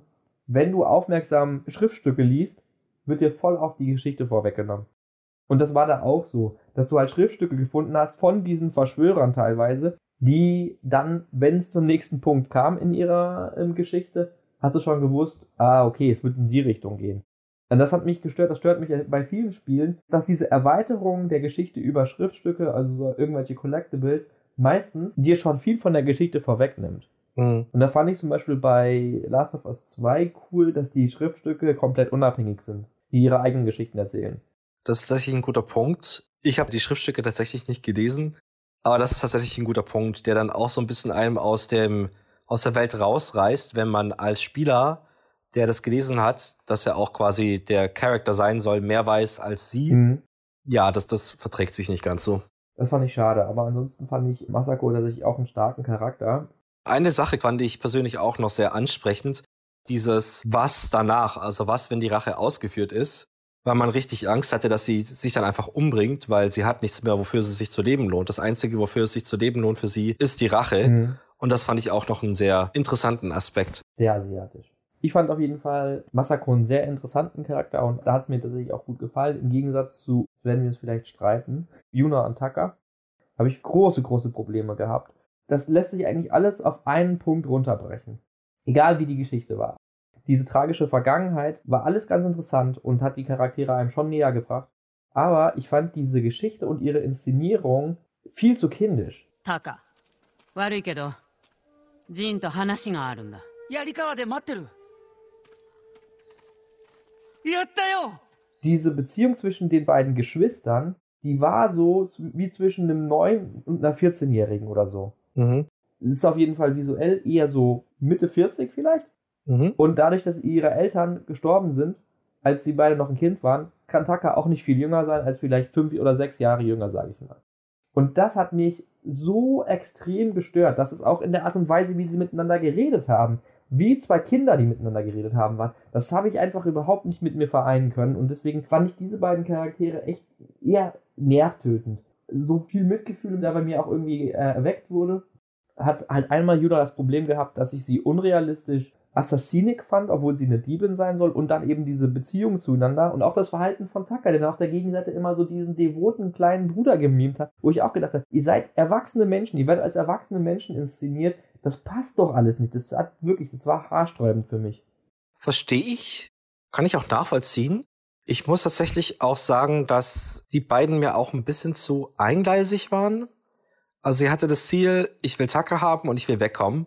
Und das war's irgendwie. Ja. Da habe ich mir, hätte ich mir auch ein bisschen mehr wünschen können. Ich finde, es ist dann nur besser geworden, nachdem Taka gestorben ist. Danach hat es, finde ich, sehr angezogen und ist interessanter geworden. Aber sonst, ich kann das sehr gut nachvollziehen. Also gerade diese Beziehung, ich finde, du hast die sehr gut beschrieben, weil Taka wirklich sehr, ja, wie so ein Kleinkind eigentlich ist, obwohl er alt genug sein sollte, um anders zu sein. Ja, genau. Also das hat mir wirklich nicht zugesagt.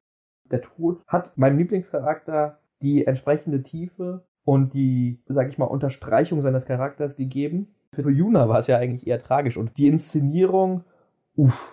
Also, dass der Kopf dann da noch irgendwie äh, so zur Schau gestellt wird, Ja. oh, das hat mir schon äh, auf den Magen geschlagen. Nicht, weil es so ekelhaft war, sondern einfach, Hm. es war halt ein Charakter, den du tatsächlich irgendwie kennengelernt hast. Ja. Das war schon äh, krass.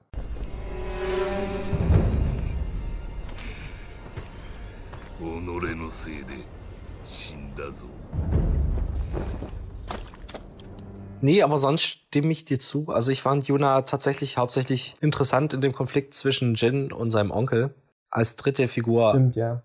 Aber sonst so an sich, ja, ging so. Ich fand aber nicht mal da war sie besonders stark, weil ich fand sie gar nicht nötig. Also es war halt ja so ein bisschen, okay, wir brauchen das Argument. also es war für mich irgendwie ein überflüssiges Argument, weil Mhm. das Argument für Jin, diesen Konflikt zu haben, ist ja eigentlich, ich möchte die Insel oder zumindest die Welt, nein, äh, die Leute retten. Hm. Und da braucht man ja eigentlich noch denjenigen, der dir sagt, ja, dann stech doch alle ab und vergifte sie oder sowas, zumal das ja Yuna gar nicht gesagt hat. Also ich fand es einfach, war gar nicht notwendig, um Jin in den Konflikt zu stürzen, in dem er war. Sie war im Prinzip als Lehrer für die Fähigkeiten notwendig, ja. Mhm. Aber wie gesagt, haben sie das ja nicht genutzt. Ja, ich fand später schon, also gerade als es dann um die Strategien ging, zum Beispiel diese Brücke zu stürmen, war Yuna schon sehr wichtig, Hm. um quasi reinzureden, dass das Schwachsinn ist und dass wir was anderes tun sollten. Ja, stimmt. Es gab einzelne Punkte, aber Sie ist nicht dauerhaft so stark, wie sie sein könnte. Ja. Dann würde ich jetzt mal zu einem Charakter übergehen, mit dem ich nicht viel anfangen konnte. Beim ersten Durchspielen habe ich noch all seine Sidequests gemacht, beim zweiten Mal habe ich es irgendwann gelassen. Und zwar der Mönch, äh, Norio. das ist krass. Okay.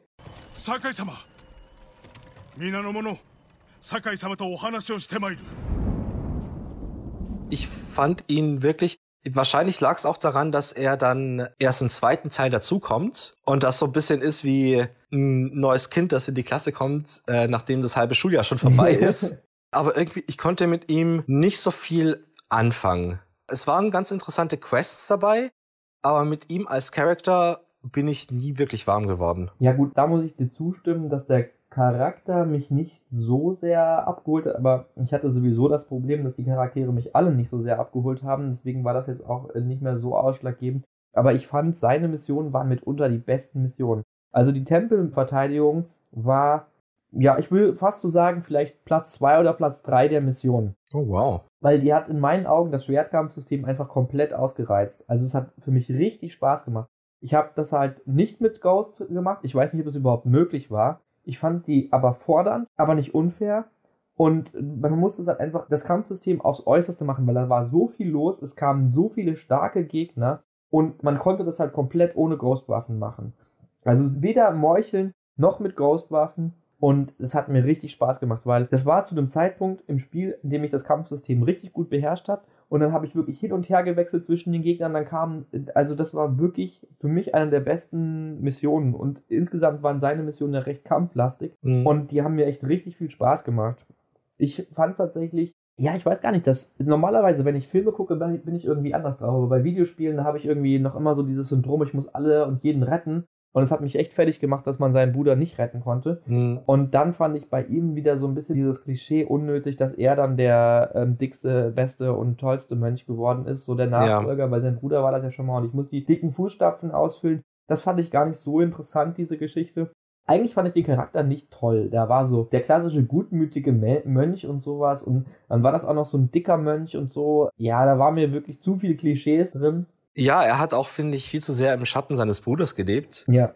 weil einfach gefühlt 80 Prozent der Dialoge waren, oh, mein Bruder war so toll und ich werde niemals irgendwie in seine dicken Fußstapfen treten können. Und ach, welche Überraschung, ich hab's doch gemacht. Mhm. Ja, das stimmt, die, diese Character Arc war nicht besonders interessant, Ja. aber ich fand seine Missionen waren für mich mitunter die besten. Auf jeden Fall die Tempelverteidigung fand ich großartig einfach. Mhm. Also für mich hat eigentlich nur noch die Belagerung von Yarikawa, was den Kampf angeht, da noch einen draufgesetzt. Ja, ich glaube, das ist fast einer meiner Favorites.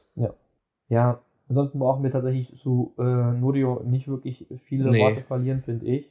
Auch zu Kenji muss man, also seine Geschichten waren ganz lustig und er ist ein ganz ulkiger Charakter, aber jetzt auch nicht so herausragend. Comic Relief halt. Ja. お前酒井様ここから出して Auch die Missionen waren halt einfach albern. Ja, Alban trifft's ganz gut. So was du dann zum Retten machen musstest, so, also ja, Comic Relief ist da das absolut passende Wort. Ähm, nee, mehr muss man dazu nicht sagen. Ich weiß auch nicht, ob der wirklich so eine große Entwicklung gemacht hat oder selbst, ich, ich weiß es nicht mehr, wie es am Ende war, ob er am Ende dann doch geschafft hat, sein Leben umzukrempeln oder immer noch. Es ist mir recht egal, muss ich sagen. Aber dann nochmal zu einem Charakter, den ich tatsächlich sehr gelungen fand, und zwar Ryuzo. そして死ねというのか 菰田での戦のように龍蔵おじごにはお前がいる Der Kindheitsfreund, dem man im ersten Teil noch hilft, seine Ronin zusammenzuhalten. Bei den Missionen auch, finde ich, die Verzweiflung fast am stärksten rüberkam, weil man wirklich das Gefühl hatte, man muss um jedes Reiskorn kämpfen, weil sonst sterben sie an Hunger, was schon Wahnsinn ist. Dazu muss ich übrigens was sagen zu den Missionen. Mhm. Das war so eine Sache zum Thema äh, Missionen in zu enge Bahnen gelenkt. Ich habe nämlich diese Mission bei dem Leuchtturm gemacht Mhm. Und er hatte gesagt, so, ja, wir müssen den Leuchtturm ausnehmen, ähm, sag uns Bescheid, wenn wir da heute Nacht hingehen. Ich bin dahin, ich habe jeden umgebracht. Ich habe die Mission gestartet und das ganze Lager war wieder voll. ja. Das nervt mich so. Wenn es nur so, ja, die Mission muss halt irgendwie funktionieren, dann wird, wird das, was du vorher gemacht hast, hat halt keine Konsequenz mehr. Das hat mich richtig genervt. Dann Mhm. habe ich nochmal alle abgemeuchelt und dann, ich weiß nicht, wie du es gemacht hast, dann öffnest du die Pforten, die kommen alle reingestürmt und sagen, hey, du hast ja schon alle umgebracht. Das fand ich richtig cool dann wiederum. Mhm. Aber hat mich genervt, dass ich es nochmal machen musste. Ja, ich erinnere mich daran, dass ich das nämlich auch gemacht habe. Das davor leer geräumt und dann war alles wieder da. Das fand ich auch ein bisschen nervig. Aber zu seinen Missionen an sich, ich fand, die waren immer von starker Verzweiflung geprägt. Man hatte immer noch mehr das Gefühl, dass in diesen Missionen die Auswirkungen größer sind. Also bei anderen Nebenmissionen, da machst du die Mission und die Geschichte ist abgeschlossen. Und hier hatte ich dann immer noch das Gefühl, es sieht noch so einen Rattenschwanz hinter sich her. Wenn man zum Beispiel einen Fehler macht und dabei einfach Leute sterben, hat es einen noch viel härter getroffen. Und insofern kann ich dann auch seine Entscheidung bisschen verstehen für seine Männer, quasi das sinkende Schiff zu verlassen, weil der Einzige, der was gemacht hat, war Jin. Und Jin kann halt eben nicht alles machen. Aber wie das Ganze dann irgendwie gelaufen ist, war dann auch natürlich sehr, sehr hart und sehr herzbrechend. Vor allem für die alten Kindheitsfreunde, bei denen ja auch äh, eine gewisse Missgunst irgendwie einhergeht, weil ja Jin ihm die Chance vermasselt hat, ein richtiger Samurai zu werden. Also da steckt viel dahinter. Die Geschichte fand ich auch tatsächlich sehr interessant. Auch diese Beziehung fand ich sehr interessant. Da hat mich halt nur so ein bisschen gestört. Ausgerechnet in dem Moment kommt es dann zur Sprache. Ihr habt irgendwie 20 Jahre lang nicht darüber geredet und jetzt. Aber gut, das sind so Sachen, die kann man verschmerzen. Mhm. Ich fand den Charakter auf jeden Fall echt stark. Also der hat mir tatsächlich, das, ich würde behaupt, fast behaupten, es war so der einzige Supporter, den ich einfach mochte so. Mhm. Auch wenn ich da die Entscheidung halt nicht so ganz nachvollziehen konnte weil sie halt doch schon zu krass war. Nicht nur ähm, zu sagen, ja, wir nehmen jetzt die einzige Möglichkeit, wie wir uns auf jeden Fall verpflegen können, sondern dann auch noch wirklich auf die andere Seite zu wechseln gegen den Freund. Das fand ich schon ja unnachvollziehbar, beziehungsweise, oh, weiß ich nicht, da, da muss schon wirklich viel passieren, das auch noch für andere sozusagen. Dass man so sagt, so ja, ähm, das sind meine Leute, obwohl es überhaupt nicht seine Leute waren von vornherein, sondern erst dann nach dieser Schlacht, also für einen kurzen Zeitraum. Aber ich fand es trotzdem interessant, ich fand den Konflikt interessant und ich fand den Kampf, den finalen Kampf dann wirklich schrecklich. Ich, ich wollte das nicht. Mhm. Ich hätte ihm tatsächlich einfach vergeben und gesagt, so komm zurück, das ist mir egal, weil ich einfach ein Sucker bin für solche gemeinsamen Vergangenheiten. Mhm. Das funktioniert bei mir halt immer gut.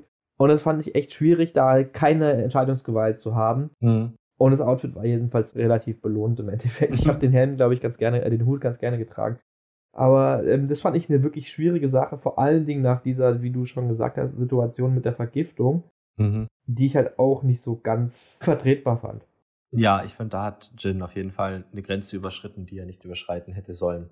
Ja, ein absolut fantastischer Charakter, der auch tatsächlich auch eine ziemlich starke Entwicklung mitmacht, auch mit Szenen, die man eigentlich als Spieler nicht sehen sollte, also als Jin nicht sieht, wie zum Beispiel, dass er dann wirklich die Gefangenen anzündet, damit sie die Tore öffnen. Das war schon echt hart. Ja, aber da fand ich halt auch wieder gut von dem Acting her. Man hat diese Qual, hat man ihm abgenommen. Ja, und eben aber auch diese Sunken Cost Fallacy, dass er quasi jetzt schon so viel reingesteckt hat und jetzt einfach nicht mehr zurückgehen kann, ja.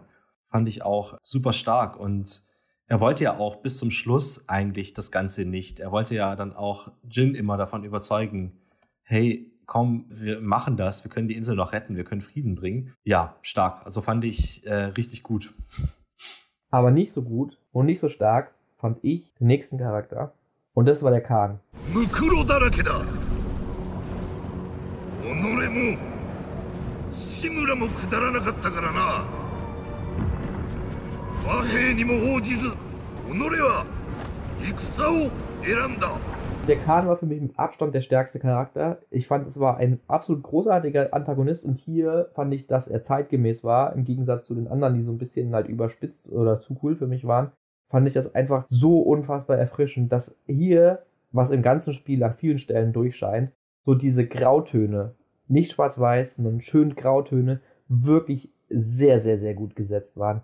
Er ist nicht einfach nur bösartig, er hat eine Agenda und er hat einfach eine andere Herangehensweise. Mhm. Und ich fand den so, so gut. Ich fand alles an ihm nachvollziehbar. Er hat mich nicht angewidert, er hat mich fasziniert. Er hat halt einfach das Ziel, diese Insel zu erobern. Und das Schönste daran ist ja eigentlich sogar, dass er, was auch wirklich so war damals bei den Mongolen, ich habe das mit den Vasallen schon angesprochen im letzten Part, dass sie eben nicht einfach auf Teufel komm raus ermorden und erobern wollten, sondern dass sie viel lieber unterworfen haben und viel lieber dann mit Tributen gearbeitet haben. Und deswegen mhm. versucht er ja auch die ganze Zeit Shimura dazu zu überreden. Leute, lasst uns den Kampf beenden. Ihr könnt den ganz einfach beenden. Ihr unterwerft uns und ihr tat uns Tribute und dann ist der Käse gegessen. Und das fand ich einfach so passend und einfach so zeitgemäß. Früher waren Videospielantagonisten einfach immer nur bösartig und du hast sie gehasst. Und ich habe ihn nicht mal gehasst. Ich fand ihn einfach großartig. Ich stimme dazu. Ich fand er war fantastisch gemacht. Ja, hat eben diese Mongolen-Strategie, die halt nicht nur aus Gewalt bestand, sondern eben auch aus psychologischer Kriegsführung, ja. weswegen sie ja auch oftmals die Sprache lernten von den Ländern, die sie erobern wollen. Fantastisch rübergebracht. Und natürlich hat das was Zynisches, wenn er sagt, komm, wir können Frieden schaffen, nachdem er irgendwie alle Leute abgemurkst hat, aber er hat halt auch irgendwie recht. Und das ist das Schlimme dabei. Das sind eben diese Grauzonen, die dann irgendwie so schmerzhaft sind und eben äh, sich dann auch rächen, wenn Jin zum Beispiel zurückschlägt, weil umso mehr die Mongolen zurückgeschlagen werden, umso mehr verwüsten sie das Land, umso mehr machen sie kaputt. Ja. Und das fand ich auch richtig stark. Er war auch ein, ein starker Villain. Ich finde es toll, dass man am Anfang gegen ihn kämpft und verliert. Also du hast ja gesagt, man kann auch gewinnen und dann gibt es eine Cutscene. Das ist natürlich weniger schön, aber an sich finde ich das toll, dass man ihn schon früh bemerkt und eben aber auch merkt, dass es mehr ist als nur einfach, ich bin der Typ mit den dicksten Eiern und den, der größten Klappe, sondern eben ein intelligenter Ja. Bösewicht. Das ist ein wirklich gutes Stichwort, dass er einfach ein intelligenter Bösewicht ist. Er ist intelligent und intelligent geschrieben. Mhm. Und da ist es natürlich nochmal schade, dass der Kampf gegen ihn dann so ein bisschen enttäuschend ist. Mhm. Kann man im letzten Podcast nochmal nachhören. Aber an sich fand ich den auch verdammt gut und er hatte auch eine richtig starke Präsenz über das gesamte Spiel hinweg. Ja. Auch, dass er quasi, egal wie sehr man sich anstrengt, immer einen Schritt voraus ist. Ja, das fand ich tatsächlich in dem Falle auch ganz cool, dass man immer so kurz davor ist und dann kriegt man ihn doch nicht. Das wiederum hat dann auch so ein bisschen den Willen geschürt, endlich an ihn heranzukommen. Ja, ich bin sowieso auch immer jemand, der äh, einen guten Antagonisten absolut hochhält und dann gar nicht sagt, ey, der muss unbedingt besiegt werden. Mhm. Ich freue mich darüber, dass jemand nicht einfach nur Antagonisten hat und einfach nur eine unnachvollziehbare Agenda, wenn man so sagt, so ja, der muss halt einfach irgendwie so inszeniert werden, dass man ihn nicht leiden kann und dass man dann mit dem Helden mitfiebert, Mhm. sondern dass man halt sagt, so ja, der hat halt seine Berechtigung, der hat vor allen Dingen halt seine Ansicht, seine Perspektive und das wird hier auch, finde ich, echt gut dargestellt. Er sieht sich selbst nicht als den Bösewicht. Er hat halt einfach nur einen bestimmten Standpunkt und das haben sie halt hier auch ganz gut rübergebracht. Das ist halt ein Standpunkt und den verteidigt er und er hat dann einfach skrupellose Methoden. Das ist eigentlich das Bösartigste an ihm, dass er skrupellose Methoden hat. Ja. Und das ist halt eine Frage der Effektivität. Es, er ist nicht einfach nur böse und möchte Leute abmurksen so. Das finde ich halt einfach, das macht einen guten Antagonisten aus. Mhm. Dass man ihn auf eine gewisse Art und Weise nachvollziehen kann. Man muss ihn nicht gutheißen, aber ähm, dass er halt nicht einfach nur Dinge tut, damit sie getan werden und gehasst werden können. Das fanden sie sehr gut Mhm. rübergebracht. Ich fand auch toll, wie er den Konflikt zwischen Jin und Shimura ausgenutzt hat und ihm quasi immer weiter über den Ghost berichtet hat und was für neue Schandtaten er irgendwie macht. Mhm. Dass er dann auch zu dem größten Konflikt irgendwie führt und zu dem Bruch. Ja, diese psychologische Kriegsführung, das Verstehen des Feindes und eben auch deswegen die Oberhand zu haben, ist einfach richtig, richtig, richtig gut. Dann wollen wir jetzt aber nochmal auf die andere Seite wechseln. Denn ein Charakter, den man absolut nicht vergessen darf, das ist für mich der treueste Begleiter. Und zwar das Pferd. Ich finde die Beziehung zum ersten Pferd, oh, Spoiler, Spoiler, funktioniert richtig gut und erweckt einfach so richtig schön wohlige Gefühle. Absolut. Also man, man beginnt ja, dass man einfach schnell flüchtet und dann sich irgendein Pferd raussucht und dann einen Namen gibt und es wirkt halt alles noch so, ja, als ob es einfach nichtig wäre. Und welchen Namen? Also ich habe Kage genommen. Was? Das geht doch gar nicht. Nobu. Das ist der einzig wahre Name. Ich glaube, du konntest Sora, Nobu, ja doch, Kage kann sein. Ja, ja. Beim zweiten Mal habe ich dann Sora genommen. Nein, Nobu. Das ist dein Pferd, dein treuer Begleiter. Nobu heißt Treue oder Vertrauen oder sowas. Ja, aber ich bin der Ghost, ich bin Schattenwesen. Ja, du. Zu viel Anime geguckt. Ja, schon irgendwie. Aber ja, das gibt einfach diese kleine Entscheidung und es fühlt sich halt an wie in jedem anderen Open-World-Spiel, als ob es einfach nichtig wäre. Mhm. Aber die Beziehung, die man mit dem Pferd aufbaut und auch den Namen dann, wie er dann immer gerufen wird, die setzt sich richtig im Gehirn fest. Ja. Das finde ich so ein, ein wunderschönes Detail. Du entscheidest dich für den Namen und sie haben den Namen einfach mit jeder Interaktion, für jeden Namen, jede Namenswahl gibt es halt einen Soundfile so von der Produktionsperspektive. Aber es fällt natürlich nicht auf, sondern du hast halt dein Pferd benannt und Jin nennt das Pferd so. Und ich finde die, diese Szenen, das habe ich eben schon angedeutet, auf denen man auf dem Pferd schläft, die sind das Gold des Spieles. Es gibt ja so einen krassen Kameramodus und so einen großen Fotomodus in dem Spiel. Mhm. Habe ich so gut wie nie benutzt. Ich habe unzählige Screenshots, wie Jin auf dem Pferd schläft. Ich habe einfach den da liegen lassen. Ich habe mir das einfach wirklich eine halbe Minute, eine Minute angeguckt. Es ist einfach so, ja, einfach so eine schöne, so ein ruhiger Moment. Mhm. Vor allen Dingen, du hast es ja immer nach den Eroberungen von einem bestimmten, war es ein Gebiet oder war es nur ein Gehöft oder sowas? Also auf jeden Fall, etwas hast du erobert und dann gab es diese Cutscene, wie die beiden da sich aufeinander ausruhen. Und das hat einfach so eine vertrauensvolle Atmosphäre einfach gehabt. Das war so ein Moment der Erholung und wie ich ja auch schon gesagt habe, so ein Moment der Immersion, weil er hat dort auf jeden Fall dann geschlafen oder geruht. Ich fand das wirklich so schön und auch das, was er sagt. Und da muss ich sagen, ich habe es ja auf Japanisch gespielt. Wenn man kein Japanisch versteht, dann geht das total unter. Jetzt fällt mir in dem Moment ein, du kannst auch einfach eine andere Sprache wählen.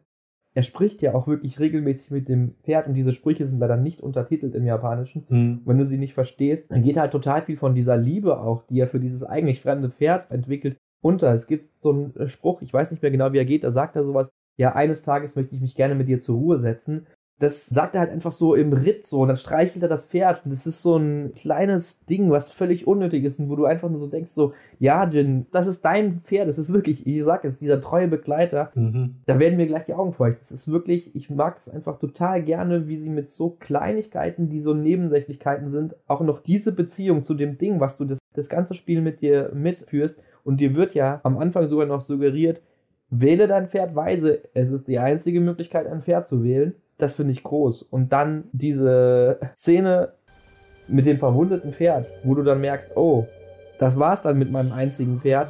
Für mich war die so unerwartet, weil ich dachte, ja, die können ja nicht eine Game-Mechanik rausnehmen, indem die dein Pferd wegnehmen und dann stirbt es einfach und es, es, stirbt nicht einfach, sondern es stirbt auf eine jämmerliche Art und Weise und du versuchst dann noch irgendwie zu helfen. Mhm. Also das war für mich wirklich eine richtig harte Szene. Es hat einfach diese Trostlosigkeit, die das dritte Kapitel einläutet, einfach perfekt unterstrichen. Ja und hat auch richtig wehgetan. Ja. Also, ja, nochmal Spoiler, man bekommt nochmal ein Pferd, aber es ist nicht dasselbe. Nee. Es fühlt sich auch anders an. Ja. Und die Zeit, wo du ohne dein Pferd rumläufst, es ist wirklich so Trauer ins Spiel reinzubringen, finde ich relativ schwierig, aber da hast du wirklich auch Gameplay-mäßig gemerkt, da fehlt was, da fehlt etwas an dem Spiel, da fehlt etwas an mir, was die ganze Zeit da war und jetzt nicht mehr da ist. Es hat einen richtig, richtig hart getroffen. Ja, absolut. Also, dass, dass sie dann auch einfach immer noch in dem, in jedem Moment erinnern sie dich daran, weil du einfach nicht mehr aufsteigen kannst. Mhm. Das haben sie sehr schön gemacht. Fantastisch, ja. Und das spricht halt auch wieder für dieses Spiel, diese Kleinigkeiten, dieses Detaillierte, dieses Verliebte, einfach die Mühe, die sich dabei gegeben haben. Was jetzt nicht heißen soll, dass jetzt irgendwie zum Beispiel Assassin's Creed sich keine Mühe gibt, aber das ist nochmal auf einem anderen Level. Das ist einfach so, so die Kleinigkeiten, die dieses Spiel von einem ganz guten Spiel zu einem wirklichen Meisterwerk machen. Hau ich jetzt einfach mal so raus. Damit können wir mit diesem schönen Satz zu unserem Fazit kommen.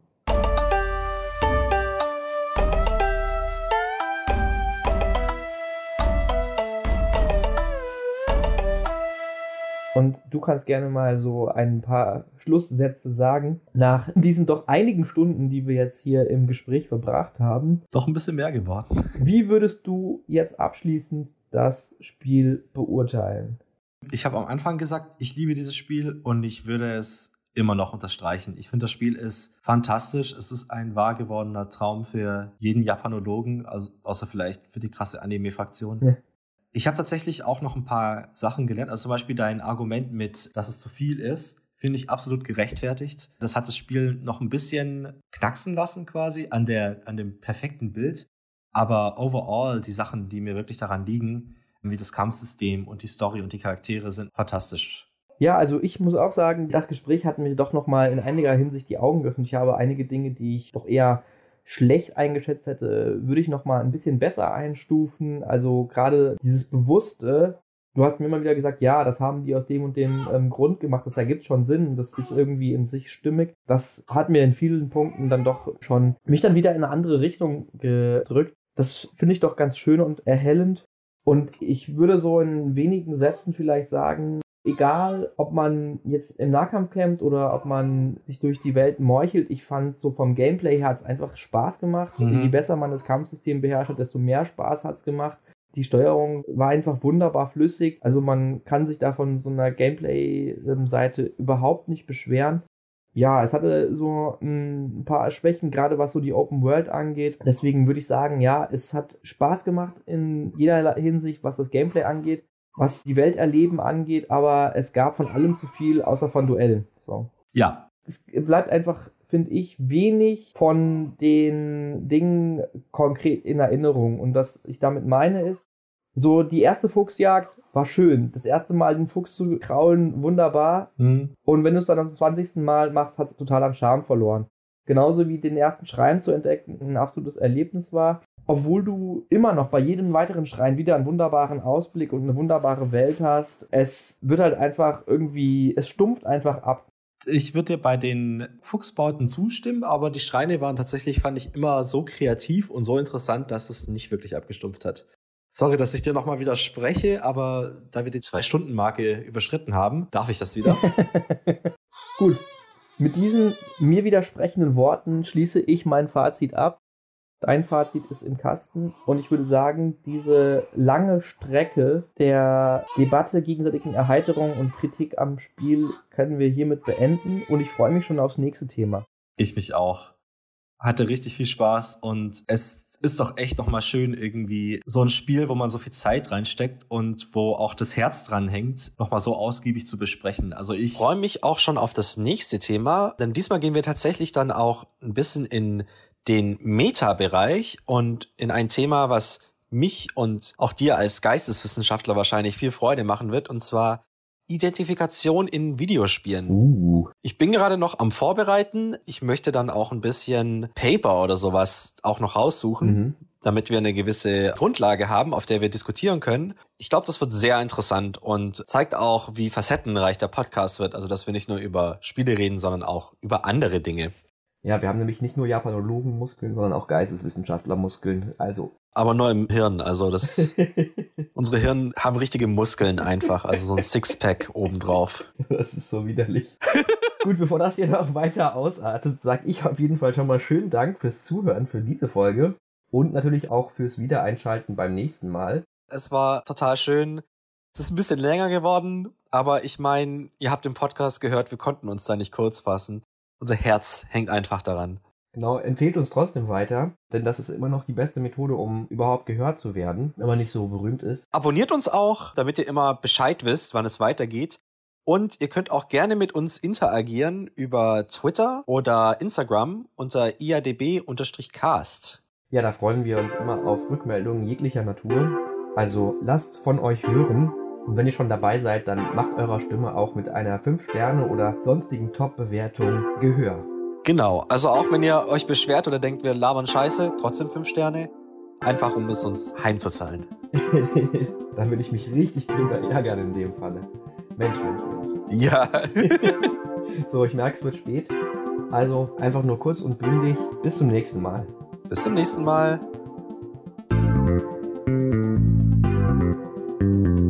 Das war doch gut. Haben wir gut hinbekommen. Ja, ich bin gespannt, was da dann beim nächsten Mal so auf mich zukommt. Ich werde mich da mal einfach von dir durchleiten lassen. Hackeroni, yeah. Genau, ich bin erstaunt, dass wir das so lange geschafft haben. Wir haben so nach einer Stunde gedacht, oh, jetzt müssten wir aber langsam mal zum Ende kommen.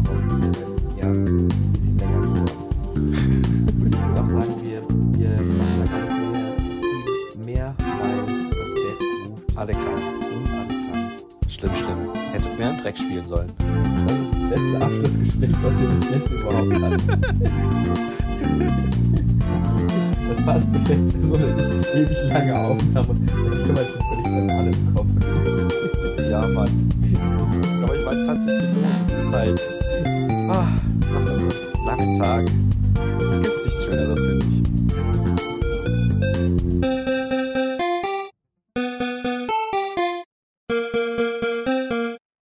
Was geht, Gamers? Willkommen im zweiten Teil von Ghost of Tsushima. Ding, ding, ding, ding, ding, ding, ding. Okay, das ist was für die Outtakes.